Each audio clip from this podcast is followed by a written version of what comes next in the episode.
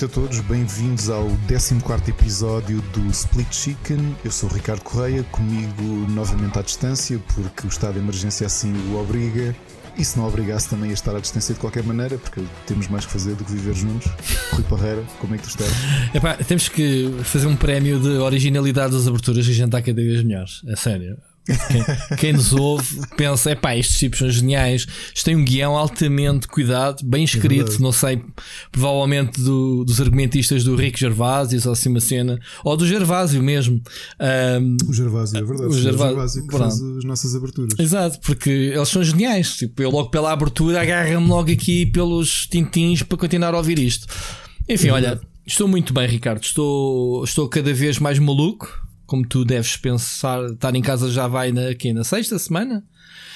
Eu estava a fazer contas, aliás, tivemos aqui um, um, um false start por causa disso. Estava a fazer contas, estamos agora a entrar, vamos entrar na nossa quinta semana de quarentena. Quinta ou sexta? Eu já perdi. Quinta. Já, opa, eu, quinta, já quinta. a parede já não cabe mais riscos. Estás a ver? Para tu... quarta-feira, quarta-feira é, é, faz a quinta, faz é cinco semanas. Ah, então pronto, eu entrei na quinta a seguir a ti, é isso. Um, olha, Deixa-me só dizer-te que a, a, tua série I Go Out, ou Eu Fui Lá Fora, tem sido um sucesso. O pessoal quer saber coisas. Esta semana, antes de mais nada, conta-me: foste à rua outra vez? Fui, fui, fui. Espera, o que é que eu fui fazer? Portanto, o primeiro episódio, se bem te lembras, recapitulando, é uh, Ricardo foi ao lixo. O episódio 2 é Ricardo e o Popó. Agora precisamos Exato. do terceiro, uma trilogia, não sei se vais continuar ou não, mas queremos fui ao, saber. Fui ao lixo, mas desta vez muito menos. Eh, ah, fui ao lixo e não só. Fui ao lixo porque tinha a ideia de que o. que poderia haver Final Fantasy VII no, na caixa de correio. Então aproveitei na sexta, no feriado à noite. Ou seja, quer dizer que o jogo esteve ali quase 48 horas na minha caixa de correio, mas aproveitei para ir. E estava lá à tua espera? Estava lá à minha espera, é verdade. Isto é porque ninguém mas, sabia que tu tinhas que... de. Ninguém sabia, menos, porque. Senti-me menos. Uh, menos uh, aliás, em geral, sinto-me muito menos pressionado agora do que me sentia no. Olha, quando, quando isto arrancou. Uhum. Uh, não sei. Felizmente a coisa Senti. já começa. Um, é porque Portugal é tipo jogos sem fronteiras do Covid. É, somos os maiores. É, temos menos mortes, temos uh, isto tudo controlado. Vamos ganhar esta porcaria toda, tipo uh, o Euro uh, 2016. Venham os franceses e estamos um bocadinho nesse mindset. E o que acontece é que ontem Páscoa vou passear o cão e eu vi pessoal por todo lado a passear em grupos de famílias porque somos os maiores e está sol. E é Páscoa. A sério? Malta. As pessoas fizeram isso? Epá, foda-se. Mais narinha só. Fica em casa, man. Tipo já fizemos o pior, continuem. É, ontem Sim, fui à rua, como vou sempre, duas, três vezes por dia, ir tipo, tipo Ricardo, tipo, ir à rua, faz um xixi, faz o cocó e zuca a correr para casa. Okay. Senti que o elevador vinha a descer, saí para a rua outra vez para dar a distância de 10 metros ao meu vizinho que ia a sair também. Epá, eu tenho feito isso. Não estou a gozar, isto é mesmo verdade. Sim, Mas sim. eu vejo pessoal na rua a passear e a apanhar caracóis, meu. Pessoal de quê? Quer fazer caracolado em casa e beber cerveja? Really? Enfim. Falar nisso, fica aqui um pequeno apelo. Ontem bebemos a nossa última cerveja de trigo, uh, que comprámos ainda dia. precisamente dia 8 de março. Aguentaram. Uh, portanto, conseguiram aguentar aqui como heróis estas cervejas de trigo. Uh, já acabaram. Eu ainda tenho ali uma gradezinha, porque eu não sou, não sou de beber muito.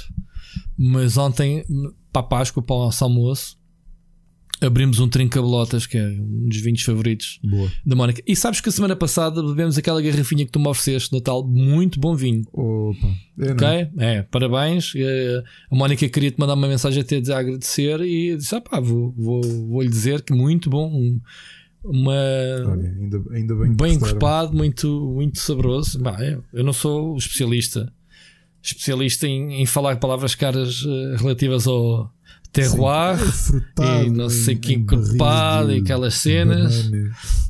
Eu, por acaso, uma vez aqui há uns anos atrás fui uma fui a, uma, a um evento da, da Canon que foi para uma prova de vinhos. Fomos fotografar lá para, um, para a quinta da, da Ravasqueira. Não sei se aquilo era Alentejo, não sei onde é que é, já não me lembro. Um, e então o, o senhor estava-nos a dar prova de vinhos, então estava-nos a ensinar técnicas para a gente uh, ser tipo ganda boss, quando estamos assim com amigos a apreciar um vinho, mandar assim duas ou três dessas para o ar. E então uh, uma delas era terre, uh, como é que era o sabor? Um, terriot, acho que é terra em francês, tipo sabe a terra. e, e outra palavrão qualquer que eu já não me recordo. E andei com essas durante umas semanas e sempre que eu ia com amigos lembrava-me assim: é pá, ai, tinhas que abanar assim o copo, agarrar nele assim pela base, abanar ligeiramente, meteres na boca e mandares a, a cena. Tipo no Markle, quando vai no táxi, uh, futebol já foi mais técnico, estás a ver? Quando ele não, não sei se te lembras, quando ele não sabia o que é que havia de falar de bola com os taxistas, cada vez que ia de táxi. Ensinaram-lhe que o gajo devia dizer uma ou duas palavras assim e pronto. Uh, e estava dentro da conversa. O que é que estavas a falar mesmo? Uh, epá, é verdade. Eu, novamente, eu não tenho ideia ou não se as pessoas estão a cumprir, porque lá está, nós estamos aqui na urbanização. Aqui na urbanização eu não tenho visto, sinceramente. Uh, eu sei que aqui à frente na praça, mas isso desde que a quarentena foi. foi uh, desde que o estado de emergência foi declarado, há umas quantas pessoas que vão incumprindo, mas nós temos a Associação de Moradores, uhum. uh, especialmente a página de Facebook, que, que, que, é bastante ativa e há sempre gente a a fazer Pá, com muita frequência a dizer pessoal, atenção, vejam lá isto. E a própria PSP tem vindo aqui com muita frequência à praça. Não... não... há muita gente, mas vão dizendo: é pá, saiam daqui, tipo, isto não estamos nesta fase para. E não tem um gajo como aquele indiano que tu mostraste outro dia? não, não, não. Logo, não logo a mandar com bastão da cabeça das pessoas. É, eu já pensei e disse aqui à Mónica que vou para a janela que a pressão dar e sempre que eu vi pessoal que tenha um comportamento. Hum, que não seja tipo ir ali já vem só. Pá, leva logo uma chumbada. Uma chumbada nos joelhos, logo. Eu, eu não me lembro quem é que. Tenho um amigo qualquer. Houve um, um, não sei se não foi a Alexa que disse que tinha um colega de trabalho que desde que entrou em, em quarentena pôs uma coluna na, na, na janela é, opa. e sempre que via malta na rua a passear ligava a música do o som do The Purge, o, o, a sirene. Muito bom. Olha, eu estou quase, quase, quase a prever quando é que o pessoal vai, sei lá, andar com. Como é que se vê no Mad Max? Assim, tipo, gentes ao, ao pescoço dos carros e. uh, uh, não sei, assim, altos de salvajaria. Uh, opá, ontem isso vi. É o, vi, isso vi, é o que a malta imaginava que fosse o apocalipse, afinal, não, estamos todos com Isto é só o início. Isto tem calma, isto vai estourar. Isto quando a gente pensa que já está salvo, isto arrebenta. E então vai ser mesmo Mad Max, Fallout, enfim. Ontem vi um senhor que também vinha no, no caminho. Aquilo é, eu tenho um descampado muito grande cá atrás, um, com chaparros e não sei o quê. Pá, isso, claro, é apelativo para as pessoas irem dar uma voltinha, não sei o quê, mas onde a gente vai com os cães a fazer o xixi. E o senhor vinha no caminho, e eu estava com o cão, acabou de fazer, e eu queria entrar num caminho para ir para casa. E ele está lá parado a contemplar borboletas.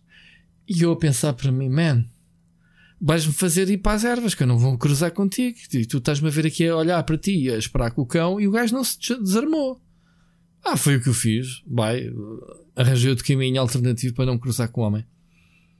Epá, eu tenho feito. Pá, o máximo que posso. Hum, mas vejo que pessoal há muito pessoal descansado. Enquanto não apanharem esse um bom cagaço, tipo o Bolsonaro, enquanto não, não ficar todo entupido, como ficou o, o nosso amigo o Boris, o, o Boris uh, que até tem um amigo português agora, ele. Não sei se viste essa notícia. Provavelmente ninguém viu uh, um comentário que ele, ele, um enfermeiro português cuidou dele. Ele agradeceu publicamente uhum. a ele, não viste? Luís do Porto. Marcelo depois aproveitou para telefonar. Sim, pá, eu, eu irrito-me bem a atitude do Marcelo, porque eu até fiz um. Eu não costumo ir para o Facebook mandar bocas para o ar e, e fazer, mas esta irritou-me e, aqui antes escrevi essa mensagem. De fazer isso? É? Isso foi uma boca? Eu para ti? Não, eu não. Mas eu não, mas eu não faço isso não, de nada. Não, podcast, não... olha, o último episódio.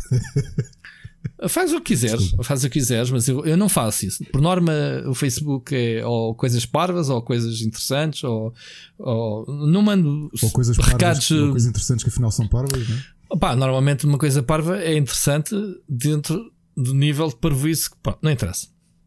O que é que acontece? Um, o populismo do, do Marcelo com esta cena não, não, não, não, não me cai bem, mano. Ele esteja lá sossegado. Porquê é que está a fazer um enfermeiro há 4 anos em Londres? Porquê é que ele não está cá? E onde é que está o agradecimento ao, ao, ao Zé Manel de, de, Coimbra, que tratou daquela velha que, que teve alta? Estou a dar exemplos. Pronto. E por falar nisso, onde é que está o agradecimento à senhora do, do lar de não sei de onde que decidiu levar um crucifixo e obrigar os velhotes, mesmo aqueles que já estão notoriamente uh... a rezar? Sim, o agradecimento não, àqueles padres que foram para cima da ponte de Dom Luís rezar, mas que mantiveram a distância dos 3 metros uns dos outros. Não, não, não. Eu agora estava a ser irónico, porque ontem a Páscoa eu vi vídeos de normalidade pura. E não, não vou questionar a fé de ninguém, porque a gente sabe. De normalidade ou anormalidade? A normalidade. É óbvio que toda a gente sabe que eu, que eu sou ateu e não, longe de mim uh, criticar a fé de alguém, mas aquilo que, que, se viu ontem que espalharam nas redes, uma foi aquela senhora, acho que foi em Barcelos. Mas és mesmo ateu? Com... Sou. Nem és assim, um... tipo agnósticozinho ou assim, é mesmo nada, ateu nada. puro Já fui, já fui, mesmo ateu puro. Pronto. Uh, em Barcelos, aqueles vídeos que tu viste, uma senhora com uma cruz da igreja e as faziam lá beijá-lo. Todos. Ah, as pessoas lambiam toda a cruz. Eu acho que sim. E depois a outra que foi num lar de idosos, já com pessoas já pá, sem notas, pessoas já com estados de demência muito avançados e andavam lá com uma, com uma cruz para os velhotes todos beijarem. Isso é um atrasado mental. Isso é um teste brutal à, à, fé. Eu acho que sim. Se temos que desafiar a fé na Páscoa e não sei o quê, é fazer essas cenas bada radicais, meu. Meter a malta toda a beijar o crucifixo. É, sério, oh, então, Ricardo. Só, pera. Para Rui, mim, cudos. Cudos para a senhora. Tu estás a comparar. Cuides para ela. Para ti, para ti, o que a senhora fez de, em termos de pandemia e sabermos que os lares são o, o, o ponto mais sensível. Eu acho que foi bem sensato da senhora. Uh, eu acho que é um desafio à fé. Uh, repara, se, as, se os velhotes não apanharam nada de Covid até esta hora, é porque Deus existe e tu estás errado, és ateu. Percebes? Então, espera, deixa só, só que uma comparação para quem nos ouve. O que o Rui Parreira quer dizer é que o equivalente de extremismo religioso de, por exemplo, alguém rebentar-se com um colete de um colete bomba no caso da Páscoa em Portugal, é uma senhora que leva um crucifixo. É um teste, o senhor vai experimentar se rebenta ou não com a bomba. Esse senhor claramente não teve fé, porque se tivesse fé não rebentava ele. A bomba explodia e o gajo saía intacto. Ou vá, o que eu quero dizer okay. é que está ao nível da senhora fez, ao nível que o Bolsonaro fez. Ainda há um bocado vindo nas notícias sim, sim. que o Bolsonaro andou aos beijos a um padre e às senhoras lá na praia a, a rezar uma missa. Portanto, se o Bolsonaro que já disse que não apanha e que isso é uma gripezinha, a gente tem que pensar dessa forma. E acho que a senhora está correta. Pronto, agora vou desligar o modo Iron e podemos continuar a conversa. Siga, Ricardo. É, mas em geral eu acho que estamos a portar-nos tão, tão, tão bem que era, eu percebo agora o aviso que, que, que, que, os nossos dirigentes têm dado. É que se calhar também temos este problema português, que é nós temos agido muito bem e acho que e realmente pá, tu viste New York Times, Der Spiegel, Le tipo, os grandes jornais internacionais a falar, a fazerem artigos sobre Portugal porque realmente a coisa está felizmente controlada.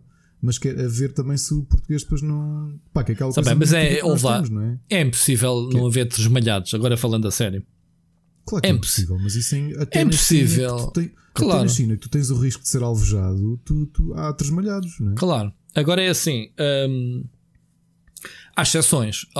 Quando tens um passeio, não é? o teu passeio de higiene, que é assim que agora eles chamam o passeio de estender os músculos 5 ou 10 minutos, as pessoas aproveitam-se disso. O problema não é elas pessoas fazerem isso, porque eu vejo muita gente aqui a passar a correr. Opá, desde tu não te cruzes com ninguém, etc, etc. Opá, o problema é dessas pessoas, eu sei. Eu não arriscaria, mas é permitido. Tu podes, há exceções, é, tu podes fazer isso. Eu posso levar o meu cão à rua, obviamente. Agora, custa-me ver, ontem vi uma família de pessoas uma garrafinha, pá, iam passear, não iam, percebes? Iam fazer uma caminhada daquelas tipo, olha, daqui uma hora ou duas voltamos, percebes? Isso é que faz confusão. De resto, no modo geral. Fiz nenhum, não fiz nada desde que. Sim, desde eu também não. Houve lá, eu tava, a, minha, a manhã de folga e a Mónica estava a dizer: Ah, podias ir ali, se calhar pescar, eh, pescar eh, não sei o quê, porque eu não tenho a certeza se a encomenda do continente chega na quinta-feira. Ah, então, se chega, não chega ou não, vamos esperar quinta-feira, logo se vê-se. Pronto. Mas não temos sido, nem ela, nem eu. recebemos, olha, agora que falas nisso, lembras-te de ter dito para aí dia 16 Hum. Tínhamos feito a encomenda. Já chegou? Finalmente chegou. De onde? Epá, mas chegou, chegou do continente, mas eh, Completa. Aí, 20 minutos antes de chegarem recebemos um mail que metade do nosso, da nossa lista não havia. Pronto. Epá, acontece. Yeah. E não havia mesmo. Uh, epá, isso é uma questão de sorte também do, do que tu pedes. Não houve aquela marca esquisita que tu usas para, para te penteares, tens que escolher outra normal, percebes? Não, pá, estamos a falar de coisas, pá, sei lá, genéricas, tipo carne e não sei o que. Também, encomendado e por... também tinhas a opção do, da troca automática desligada, né? Ninguém ativa isso. Não quer ser impingido, quer dizer, não há aquilo que eu peço, não mandem, não é? Não mandem uma coisa parecida só porque sim. Enfim, olha, um, mas do modo geral, ainda ao bocado, agora eh, falando ainda sobre o Covid, ao, ao bocado no telejornal estava a dar um quadro comparativo de, da reação portuguesa após a primeira morte, julgo eu, em relação aos uhum. outros países. E Portugal está ali 0000, tipo dia zero. Era antes, era antes. Era. Pois, Sim, uh, dia zero quer dizer que nós agimos antes, antes do, de haver. Pronto, e, e só. Uh, já não me lembro que país é que tinha feito isso. República Checa. Cheques, não era? Pronto, cheques ou a Polónia, estava na dúvida, era os cheques. Era a República Checa. Um, Eles implementaram as coisas no mesmo dia que nós. Pronto. E por isso, isso os resultados está visto. O único problema disto são duas, a meu ver, é andamos que parece quem ganhar, não é? Como tudo. E não sabemos, se, ninguém sabe se dizemos o pico, o planalto, como eles dizem, ou se isto vai crescer, se vai explodir ainda. E isto, quanto mais retardar, a nossa economia continua retardada. Ao bocado estava a dar o centeiro na, na televisão a dizer que que não há memória de uma crise económica que se aproxima. E isso assusta-me, como eu já te disse aqui, mais que, que o vírus. Sim, felizmente é o nosso e vai ser para o mundo todo, não é? Está bem, mas como costuma dizer que os outros a gente pode dar. Claro, claro. O problema é que se isto não houver uma resolução uh, internacional cooperativa, que pelos vistos não vai haver, de, de dívida ser de todos, hum, quem se lixa é o Zé Povinho, é os, é os países pobres como nós que as Alemanhas e fins vão-se sempre orientando, não é? Enfim, olha, hum, boas notícias. A cena do Boris ter uh, apanhado na primeira pessoa é capaz agora de pensar duas vezes quando ao início, lembras, tinha ideias de, de treta, pensar que o homem teve quase a quinar e a cuspir pulmão e talvez agora dê valor e tome algumas medidas, se calhar que sejam inspiradoras para, para o resto da malta. Digo eu. Não acredito. Infelizmente. Não pois acredito. não acredito que ele tenha um pensamento. Enfim, bom. Siga. Siga para bingo ou não? Siga, por acaso, olha, isto antes de entrarmos, uma. uma uh, Vou-te já dizer o que é que vou fazer a seguir a terminarmos o podcast. Vou preparar aqui o iPad porque o meu filho amanhã começa com aulas à distância. Isso agora é que estás a preparar isso, meu. Eu já tivemos a tratar isso da minha filha. Eu por acaso queria acabar este podcast muito rápido, tu tipo semana passada, porque eu queria jogar Final Fantasy, só naquela. Portanto, okay. quer ver se a gente ah, se despacha. Parece-me tipo... que hoje, pelos temas que temos, o episódio ah, é capaz mas, de um mas, é, só para dar aquela cena do desprezo, tipo, mano, tu-me a ralar para o, para o podcast que eu quero ir jogar. Hoje é, sim, sim. é a minha vez. Quem, é quem é que fez isso? Tu. Uh, já tenho ali o jogo, até corrida. É só desligar isto, fazer switch para a PlayStation e siga. É, já viste? Nem, nem sequer... Olha, por curiosidade, agora que falaste em jogo, experimentei uma coisa este fim de semana que nunca tinha experimentado. E não é droga. Ah, eu, eu ia dizer sexo, mas pronto.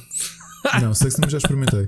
Um, não, experimentei fazer remote play da PlayStation a partir do iPad. Já chegou a esse nível de preguiça, jovem? Fez para a caminha jogar é, PlayStation? Não é nível de preguiça, meu caro.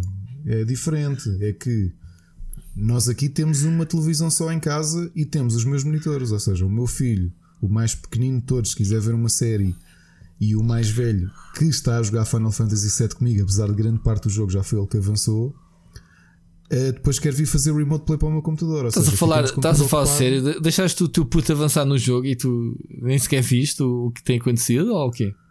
Tenho estado a ver um bocado, mas grande parte dos combates tem sido ele a fazer. Mas já depois de lá, já, já falamos sobre oh isso. Oh my god. Um, epá, e entretanto comecei a pensar, liguei a Vita, liguei o Remote Play. Ele disse: opá, isto é muito pequeno para jogar eh, Final Fantasy. E eu, yeah, tens razão. Então saquei do, do iPad Pro, pus ali em cima da mesa. Vamos lá ver se existe. Existe. Remote Play, pá, perfeitinho. Digo já.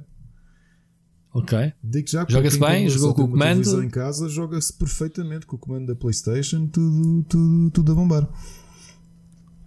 Eu tenho que fazer isso. Eh, já não posso fazer como o Surface, porque a semana passada aconteceu aqui incidente. Eh, a minha mulher diz que eu me sentei em cima dele Uh, eu digo que foi a minha mulher que me meteu debaixo do rabo. Nós não sabemos qual é o que está certo. O iPad apareceu rachado e o touch deixou de funcionar. Portanto, já estive a ver, está pronto para ir para o lixo. Um, ah pá, mas já, jogar o Remote Play pode ser uma estratégia, mas eu gosto de. Tu sabes que eu trabalho em vídeo e preciso de capturar o que jogo. Já levo para aí 100 GB de vídeos. Já lá vamos, já lá vamos falar do jogo. Um, então siga lá. Hã? Vamos lá para os vamos. temas desta semana. Vamos para os temas, finalmente. Né? Olha, por falar em PlayStation, temos aí o novo comando da PlayStation 5. Um, o que é que tu achaste da sensualidade do bicho? Pá, primeiro não estava à espera, porque é um corte brutal com a linha dos DualShock e mesmo do comando original da PlayStation. Não é assim um não grande corte. É um não é um grande Epá, tem uh, as pegas é, mais bicudas, mais boomerang, é, não é? é Mas é, a mudança a, mais radical que eles fizeram desde que, desde que inventaram aquele tipo de comando. Sim, mas a configuração dos analógicos dos botões está tudo no sítio, não, não há assim uma grande diferença. Acho eu, olhando para as fotos, ter o bicho na mão é diferente do que ver fotos dele, mas não é assim Foi tão. o que ela disse. Hã? Foi o que ela disse. Foi o que ela disse. Uh, achei que foi lindo demais. Eu gosto deste Também branco e. é a última, é a última. É a última. É seja muito obrigatório. Olha, esta, esta linha, uh, em vez de ter a, a tal barra né, uh, de, de, cor, é, está à volta do, do sensor, né? Sim, sim. Do sensor, não, do touchpad, ou o que é que é? Também, eu gostei, Tem... pá. Eu, eu contigo também fiquei muito surpreendido. Eu acho lindíssimo. Quer queremos, quer não, muda muda por completo a, aquilo que estás habituado a que seja um comando de PlayStation. Pá. Foram quatro gerações. Sim, mas se tu me perguntasses. Se tu me perguntasses há uma semana o que é que eu achava do comando Y e X, eu respondia: Man, é um comando. Quer experimentá-lo? Cabe nas mãos, é confortável, porque já falámos aqui que o comando da PlayStation 4 era, da PlayStation 3 era uma porcaria porque escorregavam os gatilhos, da uhum. Xbox era melhor, a PlayStation 4 corrigiu o DualShock, está muito fixe. Este comando, eu digo-te, estou apaixonado. Não, não disse, não escrevi publicamente em nenhum lado. Eu simplesmente olho para o comando e vejo estas linhas, faz-me lembrar um bocadinho a cultura da Apple, que é simplicidade, linhas sóbrias. Pá, ao mesmo tempo, o comando tem uma série de formas que tu consegues imaginar. Parece que, sei lá, a parte preta são dois olhos numa máscara branca à volta, ou vice-versa. Não é? Uh, parece o Batman na máscara do Batman, a parte preta com as luzes. Enfim, Uh, mas aquilo que me faz lembrar muito é o Portal, sabes? Aquele ambiente branco. É, da, da, é, como é que se chama? Da Aperture, né? Da, Sim. A cena, a cena uh, a GLaDOS, estás a ver? Aquela cena dos robôs. o pormenorzinho do botão, em vez de ser o botão de PlayStation, ser o próprio símbolo. A fazer, é, um sim, sim, é um talhozinho, em vez de estar o, o símbolo metido num botãozinho, é o símbolo que calca. Os botões são transparentes também, não é? Uhum. Pronto, mas depois temos, temos more than meets the eye, não é? Como costuma dizer. Um, isto é só o contacto, obviamente, visual pelas fotos. Lembrando sempre que pegar nele é outra, outra cena. E eles falam, estou muito curioso para saber então até o, o nível dos sensores ápticos. Lembrando que a fasquia até está elevada se olharmos para os, para os gatilhos de para os gatilhos da Xbox que tem aquela, como é que se chama? Aquele adapt, não é? Sim, aquele, é, aquele feedback. Aquele feedback é, adapt. E depois temos o, o, o, os Nunchuck, pá, que, que atualmente das coisas mais fixe, uh, que é, o, que é os, os Joy-Cons da, da Switch. Este aqui, obviamente, tem tudo para ser um passo à frente. Eles apostaram na, na, nas cenas ápticas, ápticas, que é quando chutas a bola no FIFA, sentes o impacto da bola, digamos assim, ou quando estás a disparar uma metralhadora, o comando reage, sei lá, pulsações do coração das personagens, quando estás com pouca energia, coisas que os, que os produtores agora podem explorar, obviamente, com a com o STK, né? com o kit de desenvolvimento que eles, que eles lançaram. Já houve pessoas que supostamente já mexeram no comando, obviamente já estão a fazer jogos para a PlayStation 5 que dizem que o comando é muito fixe. Não sei, o que é que queres eh, acrescentar? Sei, também tenho curiosidade. Agora quero ver como é que a Xbox responde, porque esta competitividade entre as duas grandes e também a Nintendo, porque acho que elas têm, têm se influenciado umas às outras, uh, tem feito a tecnologia dos comandos, a ergonomia, a resposta que eles dão uh, melhorarem. Portanto, quero ver como é que a Xbox responde mas, ao mas DualSense, não é assim que ele se chama? É DualSense. Ah, é, é, é isso, tínhamos esquecido. Mudaram o nome, uma coisa que também é inédita. Terem mudado o nome do comando reflete-se mesmo a mudança que eles querem. Um, querem introduzir não é, nesta geração, DualSense. Um, mas olha que a Xbox já tem uh, o comando apresentado, não, não difere, não, não chegou tanto como este, chegou, neste caso na positiva. O comando já foi apresentado. É muito parecido, a não ser que seja um comando temporário, uh, mas é o, aquele comando pois que ele já tem, aquele comando de 300 dólares, não é? O, como é que ele se chama-se? O, o Elite, não é? é? É dentro dessa onda, penso eu. Ou estou enganado? Epá, também não tenho a certeza, sinceramente. Tenho, eu estou aqui com o comando à frente. Uh, o comando é, é, é, o Elite, provavelmente com algumas. Ah, tem um novo botão de share. Olha, foram buscar a PlayStation, já me tinha esquecido dessa. Percebes? O comando é muito parecido. Um, tem aquele o D-pad híbrido, que é aquele. Aquele comando que, que até podes rodar eh, numa posição, se queres os botões mais para dentro ou por fora. Não tiveste nenhum comando desses? Não, não, não. não a Xbox tinha uma versão que rodavas o D-pad se querias o, D-pad mais côncavo, estás a ver? Ou, ah, ou, ou mais saliente, sim. ou mais saliente, sim. conforme o tipo de jogo ou, ou, ou, conforme o jeito que te der. Eu penso que é por aí. Agora não sei se isto é uma versão. Tem um terceiro botão, portanto tens o, o Options um, e agora tens o Share também. Um, já o comando da PlayStation também substituiu o botão de share, agora chama-se outra coisa qualquer. Uh, there's no longer. É o. É o. Create. Create. Create.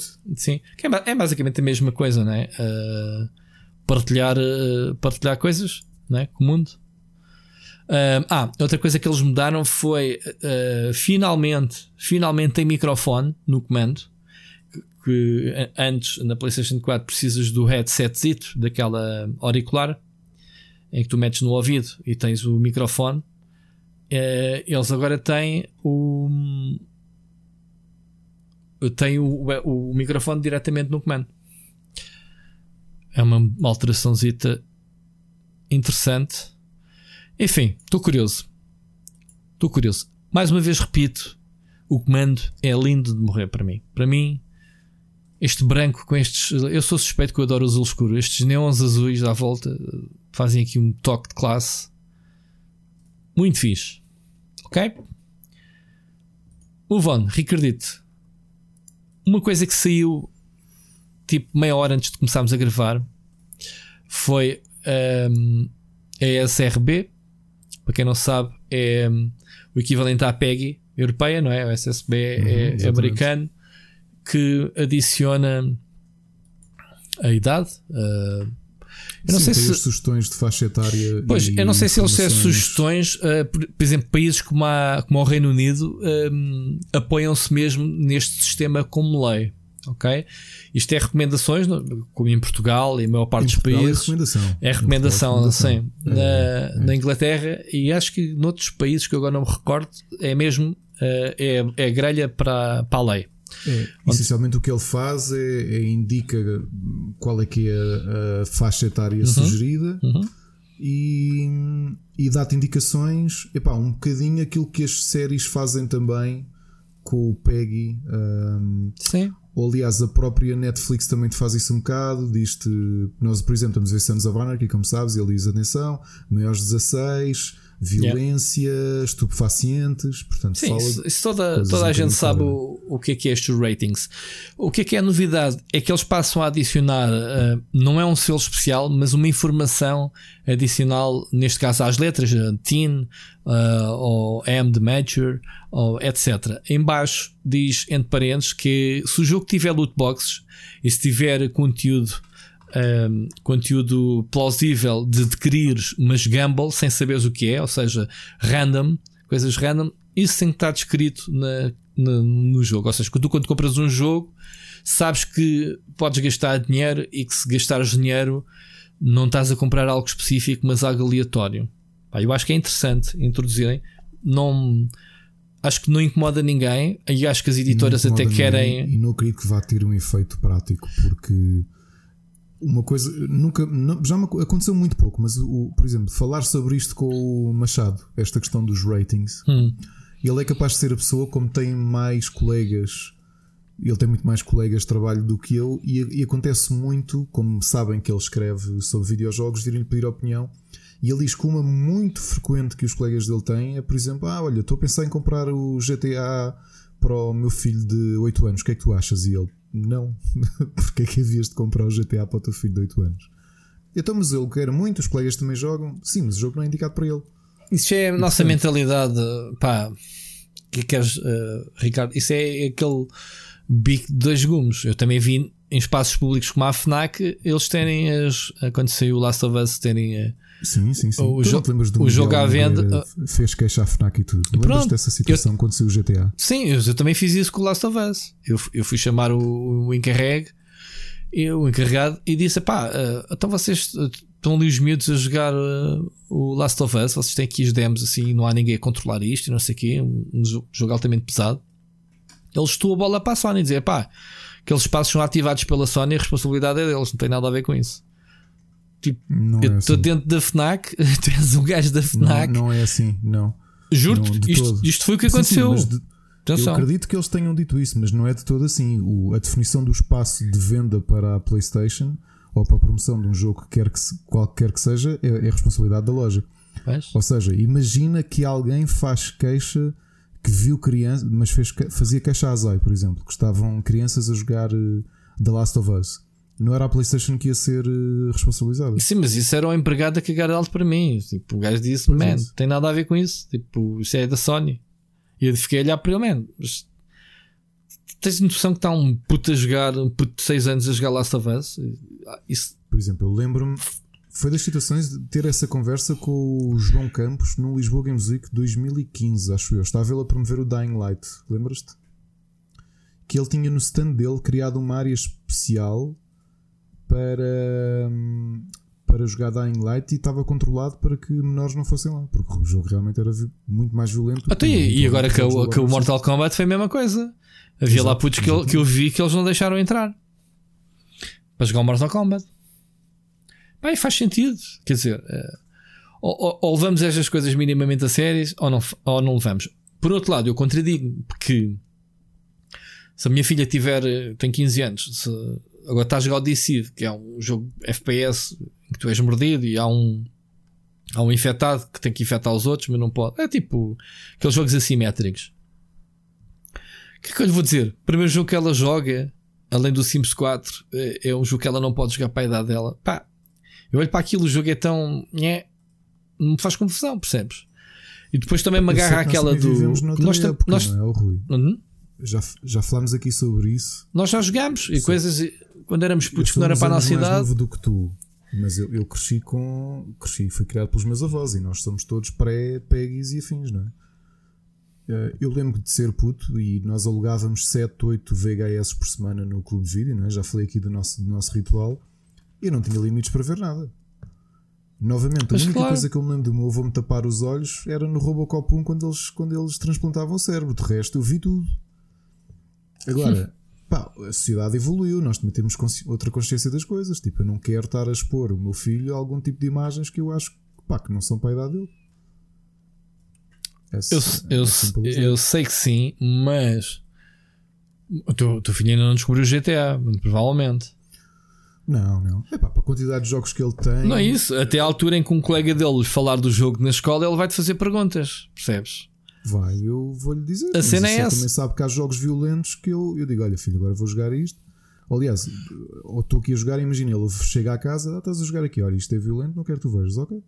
A mesma Pronto. coisa com séries. O puto já, já tem se interiorizado. Eu acho que sim. Eu acho que sim. Tem essa percepção. Até eu, quando eu, foi, eu disse-lhe: olha, aqui é uma questão de sensibilidade. Eu, assim, tu quer queiras, quer não, já aconteceu veres coisas. Lembro, olha, ainda hoje estava a falar desse caso. Nós fomos ver o há uns. Ele tinha 4 anos e qualquer coisa, fomos ao Altice Arena ver o Harry Potter in Concert, o primeiro. Uhum.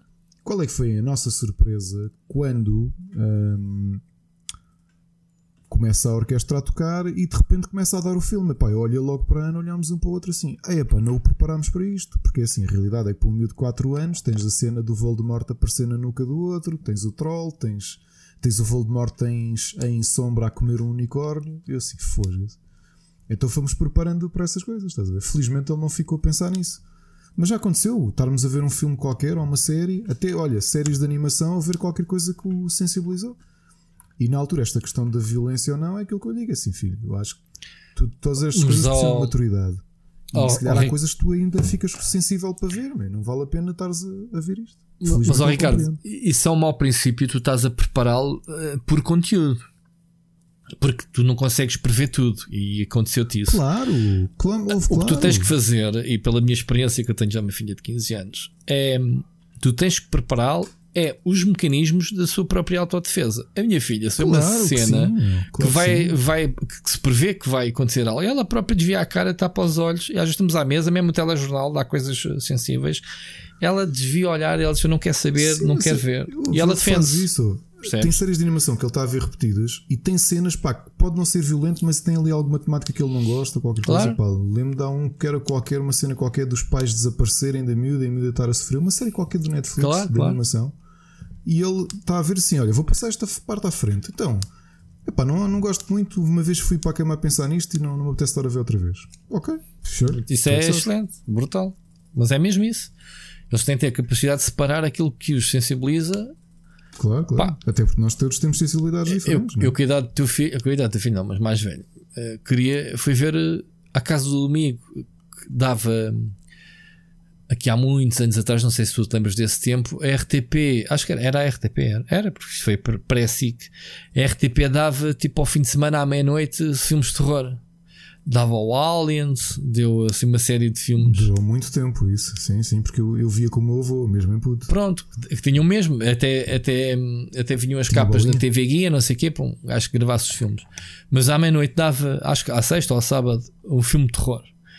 E nós juntávamos, e por causa do amigo ver, pá, a primeira vez que o Alien, a gente tipo, não dormiu nessa noite. Tipo, uau, o Alien, tipo, pá, foi a nossa escolha, não não me tornou um psicopata, mas acredito que. Olha, lá está. O Alien não me fez confusão e a primeira vez que vi devia ter 7 anos, 7 anos, no máximo.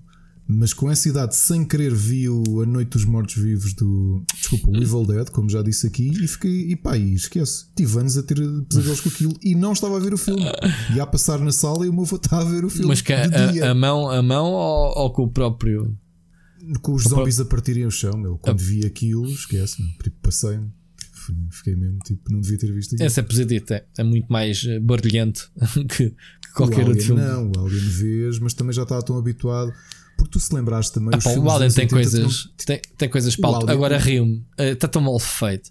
A cena da mas, barriga dele a romper-se, a sair. Pensa, pensa no nível, de, a nível estético. Os filmes dos anos 80, mesmo os chamemos-lhe filmes para crianças ou para, para, um público mais juvenil, tipo Gremlins o Goonies e mesmo o Gremlins. o Goonies não, o, o Goonies é bem inocente. Os filmes era todo muito mais negro, já reparaste? Era um bocado, era um bocado. Por isso é era é que um o Stranger Things é tão apelativo porque é tudo muito negro, tudo muito de noite, aquelas filmagens à 80, estás a ver? Por isso é que tu. Pá, o Alien e tudo não me fez confusão, o Predador não me fez confusão nenhuma quando era puto. Não. Vi os dois seguidos. Nem não, o Gremlins, não, não, não tiveste pesadelos com o Gremlins. O que também não tive pesadelos com o Gremlins. Mas com o Munchies ou com o Ghoulies? Com, com o Evil Dead. Ok.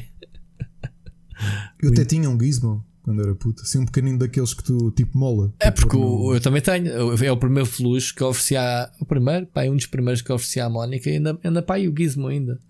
Já tem 20 e tal anos, por acaso. Ofereci-lhe. Um, mas pronto, isto voltando ao, ao tópico. Um, Epá, isto de, de, de, haver um aviso uh, significa que uh, as entidades reguladoras estão atentas. E também é uma forma de dizer a, às editoras: epá, vejam lá se é esse o caminho que querem seguir, porque acabou-se aqui as cenas banhosas que é compras um jogo e agora queres desbloquear cenas e lá dentro tens, tens um, as loot boxes. Eu já aqui falei que se não meteres dinheiro as loot boxes, eh, eu, a meu ver, já falámos sobre isso várias vezes por causa do colecionismo. Eu gosto da surpresa. Eu gosto de abrir um pack opening do FIFA e aí o que é que vem lá dentro? No caso do FIFA não é bom exemplo porque é pay to win. Tu precisas mesmo das cartas boas para, para poderes ganhar, e mesmo a nível competitivo, ok? Uma vez entrevistámos um, um Olha, o J. Oliveira, que está, está aí na berra, ganhou agora aí os uhum. prémios todos, os prémios uh, esportes, né?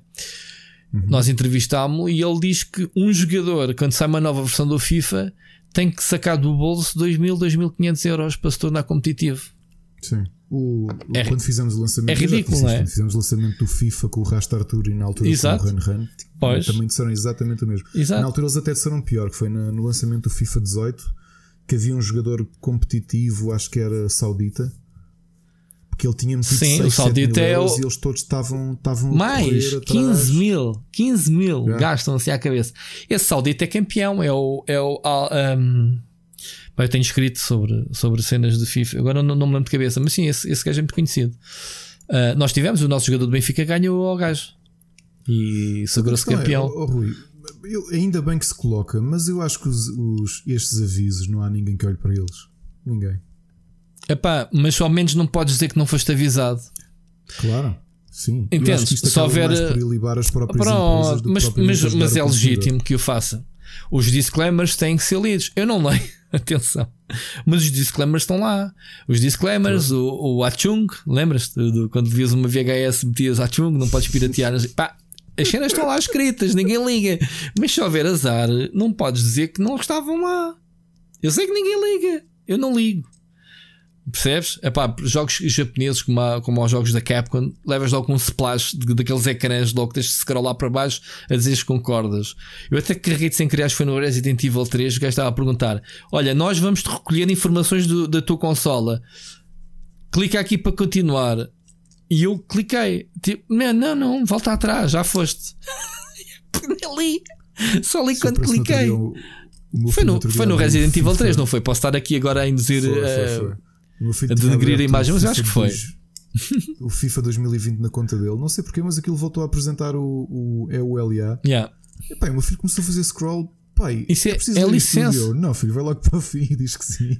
Mas há, mas há quadros. É Olha, isto é o contrato que eles dizem as regras yeah. para poder jogar. Ele, ah, mas se calhar devíamos ler. Eu, Sim, Pomba! Se calhar devíamos ler. Mas Toma, Ricardo, aprende. aprende com a futura geração. Mas pronto, mas está cá a informação, não leste. É pá, Nazarinho, se, se agora te sentires enganado que compraste um jogo retalhado não e que agora tens que, tens que investir microtransações ou, ou desbloquear as cenas para jogares com aquela arma que viste naquela screenshot que te fez comprar o jogo que afinal não está no jogo, mas está num loot box, uma probabilidade de 0,00001% de sair uma vez por ano. Epá, temos pena. Mas estas cenas faz parte da magia a mover. Pá, vais, vais ver o World of Warcraft, tem, tem, tem, isto a, a estourar pelos poros. Porquê? Porque tu sabes que há uma mount, tu fazes coleção de mounts e há uma probabilidade de uma raid que fazes de antigamente 40 gajos, mas mais moderno 20 gajos, há uma probabilidade de 0,0001 de alcançar o drop de uma vez por semana, ok? E depois esse drop ainda tens que fazer uh, o, lançar o dado, né, como costuma dizer, dentro do grupo dos interessados para calhar a uma pessoa. Qual é a, a hipótese de ser essa drop? Já me aconteceu, sem uma drop dessas de uma mount, vai dar rara em que íamos lá rarar todas as semanas. Mas pronto, isso é uma outra história. Agora é assim, ah, mas o aviso está feito. E é isso é o que está aqui em causa. Percebes? A informação não vai dar nada, mas o que dá é um taco de beisebol nos joelhos de quem se lembra de ter eh, microtransações. Andamos muito violentos, não é? De resto, é pá, vale o que vale. A partir do momento em que nada disto é, é lei, não é? São apenas recomendações, está tudo dito. Claro. Não é? Claro, claro. Portanto, vale o que vale, mas ao menos nota-se que há aqui alguma alguma preocupação de os sistemas que são válidos ou que eram válidos há 20 anos atrás, se calhar agora têm que ser revistos. Não é? Uh, há novos conceitos, há novas formas de jogar, há, há novos. Uh, há, novo, há novos géneros, uh, enfim, no, e sobretudo novos modelos de negócio. Porque, porque este sistema das microtransações sempre, sempre existiu com jogos free to play, não é? Claro. Porque as pessoas jogam de borla, pá, mas os, os produtores têm que ganhar alguma coisa com o jogo e então metem-te uh, compras opcionais uh, dentro do jogo. Isto é um modelo que toda a gente. E, e não, e não são pobres, coitadinho da Epic, o Fortnite e, e afins, não é? Enfim, olha, eu para mim, pá, fixe. Uh, se podem fazer mais uh, sobre este tema, eu acho que sim. Eu acho que sim. Eu acho que a indústria tem que crescer para que estas recomendações, seja esta entidade ou não, deva haver um rating que epá, proíba mesmo. Se querem levar as coisas a sério, pá, que se proíba. Como há alguns países, obviamente, que já se faz isso, não é? Um, mas também não quero que seja como, há, como na Alemanha, por exemplo, que levam as coisas ao extremo. Não é? E os jogos são censurados porque se tiver sangue não pode, não é? se tiver suásticas não pode, como, como comandos, não é? Claro. Enfim, o... move on. Sim. E o? Não, estava a pensar, o Comandos e estava a pensar, mas não, foi mesmo o Comandos é que foi o caso mais gritante recente. Uh, pois. Dessa, dessa parvoíce dessa prejuízo. Olha, conta-me. Que é isto? Olha, isto, é, isto é novo. E obrigado, obrigado ao João Machado por, por ter dado este heads up, porque a notícia é fresquinha. Ok, acabou de chegar, última hora. Podemos meter em baixo última hora ou não? não, não é preciso. A semana passada estivemos a falar um bocadinho da WrestleMania, não é? que é um dos grandes eventos de entretenimento. Não lhe quero chamar de esporte, mas vou-lhe chamar entretenimento da, da, da, da atualidade e que decorreu a semana passada em duas partes uh, sem público. Sim, sim. Mas o dono, o McMahon, não é? que toda a gente conhece porque ele também é um personagem do próprio wrestling e, e é um grande amigo do Trump, uh, já avisou que vai voltar uh, daqui a uns dias. Vão começar a ter público outra vez, porque pá, é assim. Uh, sabes que aquilo é um bocado a lei da bala com os funcionários, não é? com os atletas. Aquilo, os contratos deles são muito frágeis, à americano, não é? Portanto, é muito fácil eles serem despedidos, porque eles não têm assim contratos com vínculos muito grandes. Muitos dos atletas estão preocupados com a situação, estão Epá, não, não estão nada confortáveis em voltar Sim, a fazer. Não entrem, não, juntem-se todos. Houve lá, de certeza que o gajo não vai meter uh, os faxineiros e os técnicos de som a lutar no ringue, porque ninguém vai ver isso. Este é o problema aqui. O problema aqui é mais, mais profundo do que isso. Hum. Para quem quiser saber um bocadinho uh, do, da parte negra do wrestling, especialmente a WWE, não é? que é o grande, o grande monopólio, ou que já foi o grande monopólio, agora tem a competição da IW Uh, mas é assim o, o, o, grande blockbuster de, de wrestling. Uh, eu não acredito que um, que um wrestler vá contra isto. Ou seja, mesmo quem está contra tem dito aos, dito aos jornalistas em anonimato. Porque, porque eles, para já, os donos são muito vingativos, os McMahon. Mas pergunta e... uma coisa, mas é para isso é que servem os sindicatos, para as pessoas reivindicarem as ah, coisas sem darem a cara. Metam sindicatos sindicato? a barulho. Isto não existe cá sindicato de wrestlers. Não, não há. Então, nos Estados Unidos não. há sindicato de tudo e mais alguma coisa, meu. Há, há, o sindicato dos bonecos da Playmobil, há, há o sindicato do, do Harry não. Potter, de Hogwarts. Epá. Não, não há, não há sindicatos. E, e eles sabem que a título pessoal basta-lhes eh, olharem de esgalha para o dono daquilo e a carreira deles acabou. Portanto, eu acho que muitos deles vão estar a medo a fazer. Epá, repara. Só para vermos o extremo. E novamente, o programa do John Oliver sobre o WWE explica bem isto quantos wrestlers é que não ficaram paralisados para a vida porque tinham lesões, não as trataram porque sabiam que se tivessem que ficar um mês no estaleiro ou mais, que rapidamente a carreira deles ia à vida. Então preferiam. Tu, tu, tens isso no. essa sátira no Glow, na última season. Sim, tens uma, tens isso. Tens uma personagem tens, que acontece isso e anda ali a, a levar com injeções para, para ver se se aguenta. Yeah, eu percebo. Só que é assim, imagina, quem, quem anda a lutar com vértebras partidas, se for possível, rachadas, epá, está desconfortável com isto, mas vão lutar na mesma.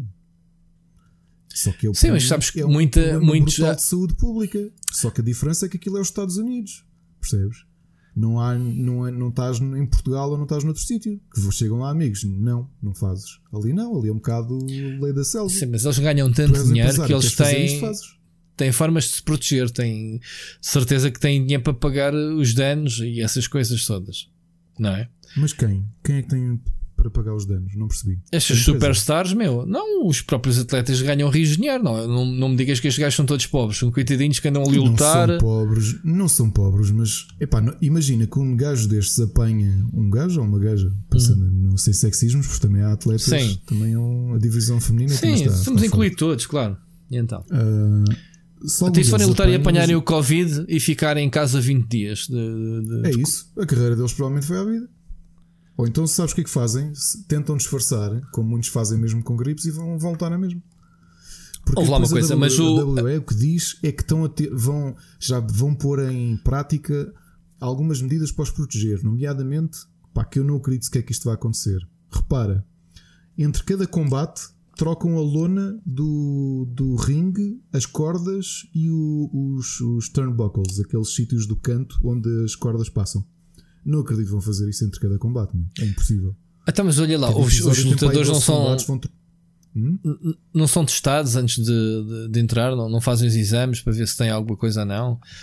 isso é tudo muito giro. E depois as milhares de pessoas que estão ali, que eles passam. Ok, mas escuta uma coisa. Um, não é só da... entre eles, meu. Então e o público? Abres aquilo ao público. Sim. É eles agora estão a lutar uns contra os outros. Eu percebo, mas ouve lá, a WWE uh, tem nas mãos muito dinheiro. Porque as pessoas, as pessoas vão é para ver aquela figura, determinada figura, não é? Ou seja, se, se, se eles não têm interesse, está bem que há muitos lutadores que são carne para canhão, eu percebo. Mas eles têm interesse em proteger os seus assets, não é? É a mesma coisa que agora dizer já Cristiano Ronaldo, bora treinar e não sei o quê, e vem para a rua sujeito a contaminar-se e a perder o valor, não é? Não é? A ficar doente e acontecer alguma coisa, alguma mazela ou qualquer coisa que depois o que lhe, que lhe estraga a carreira. Não há aqui este nível de interesse também, de proteção, ou estes gajos são todos de disposable, são todos, são todos descartáveis?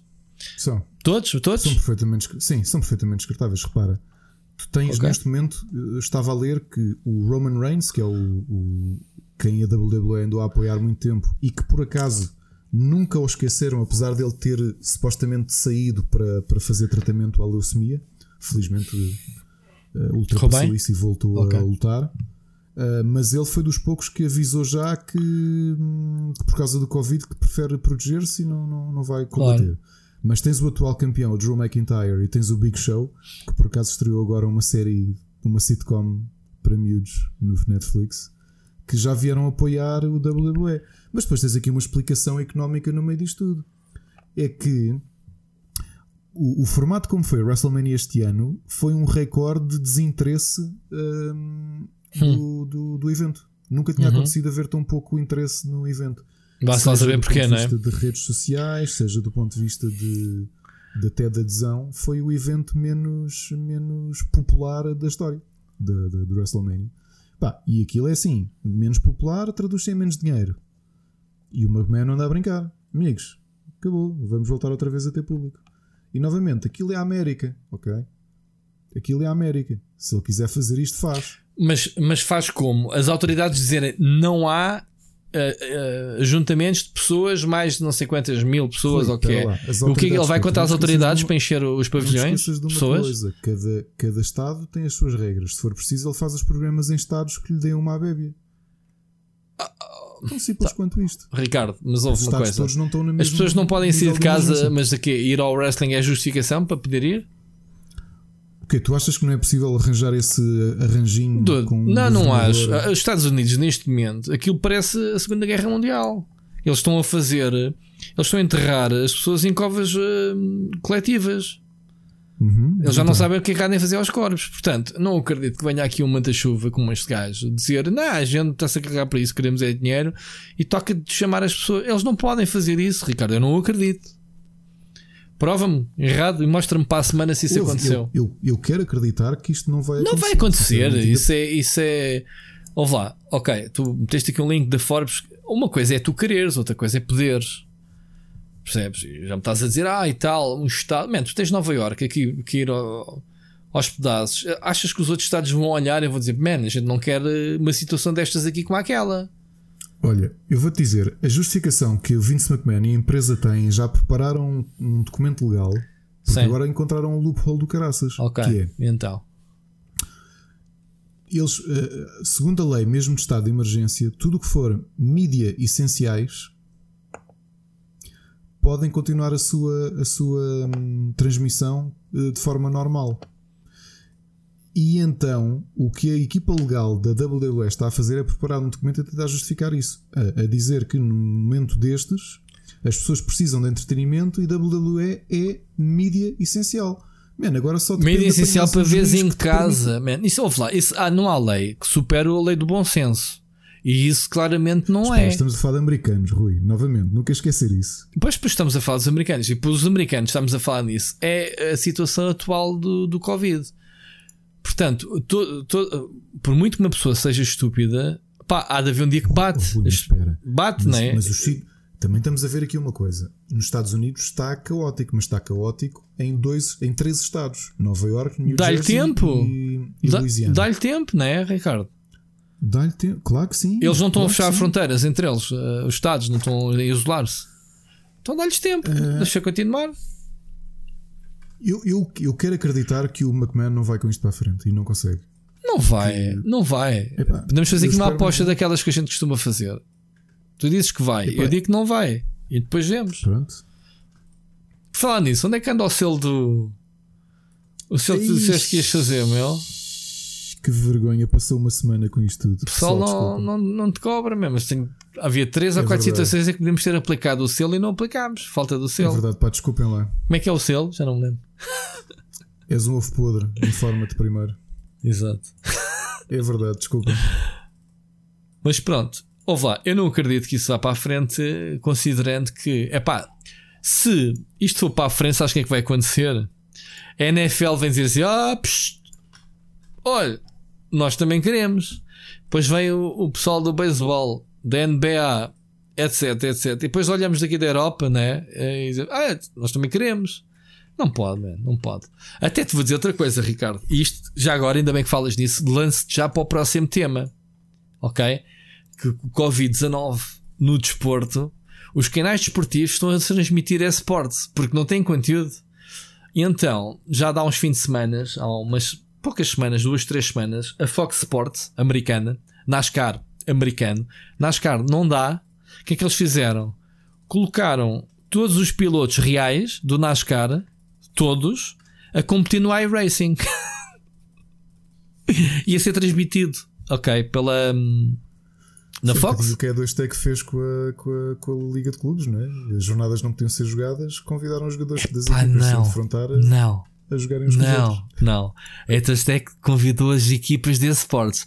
Estamos a falar destes manos que conduzem na vida real. É dizer que. Não, antes. Antes? Antes. Ok. Sim, quando foi logo na primeira jornada interrompida. Convidaram jogadores de futebol. Mas foi uma brincadeira, meu. Isto é uma coisa a Claro, uma valer. Ok, Não, eu vou-te pronto. vou-te contar a história. Houve. O NASCAR fez então, meteu o pessoal todo no iRacing, as equipas, tudo. Sabes que o iRacing dá para configurar aquilo tudo, os sponsors, tudo a mesma coisa, como se fosse. E transmitiu aquilo no, no Fox Sports. Houve, primeiro fim de semana que eles transmitiram, bateram recordes. Ok? Os tipos tiveram, ah, fizeram transmissões ah, seguidas. Ahm, pronto, fizeram a cena, a prova toda de NASCAR com as mesmas voltas, ah, com os, os mesmos corredores, ahm, tudo. A diferença foi que o pessoal teve que aprender a conduzir no jogo, não é? ou no simulador, aqu- aquilo que hum, aquilo que fazia. Mas há outros canais, por exemplo, o ESPN tá, vai transmitir League of Legends, aí já estamos puro esportes. Mas esta cena de, de, de transformar os pilotos em, em virtuais, sabes o que é que aconteceu numa, numa das, de um dos fins de semana? Ricardo, eu por acaso não tenho aqui o link e gostava de, de ter. Um, uma das vedetas, digamos assim, um dos, dos, dos pilotos vedetas do NASCAR, logo à segunda volta enrolou-se com outro gajo para se contra a parede. Pá, e o simulador não perdoa, estou penalizado, o carro eh, estraga-se, mas não sei o quê. O gajo espetou-se contra a parede, sabes o que é que ele fez? Fez rage quit do jogo. ok? E então o gajo desistiu do jogo. Sabes o que é que lhe aconteceu? À noite, eh, o patrocinador mandou-lhe um tweet. O gajo ainda foi para as redes sociais a dizer assim: ai, ah, quit rage, não sei o quê. O vídeo dele partilhado, pessoal de gozar com ele. E o gajo a dizer: é, é, uh, videojogos, bah, uh, estar isolado de quarentena nunca foi tão difícil, não sei o quê, não sei o que mais. Meio gozar. A seguir vem o, o, o patrocinador dizer: You are fired. Tipo, patrocinador da vida real dele despediu pelo comportamento dele no, jogo, a, a dizer uh, nós investimos em pilotos e não em, em quitters.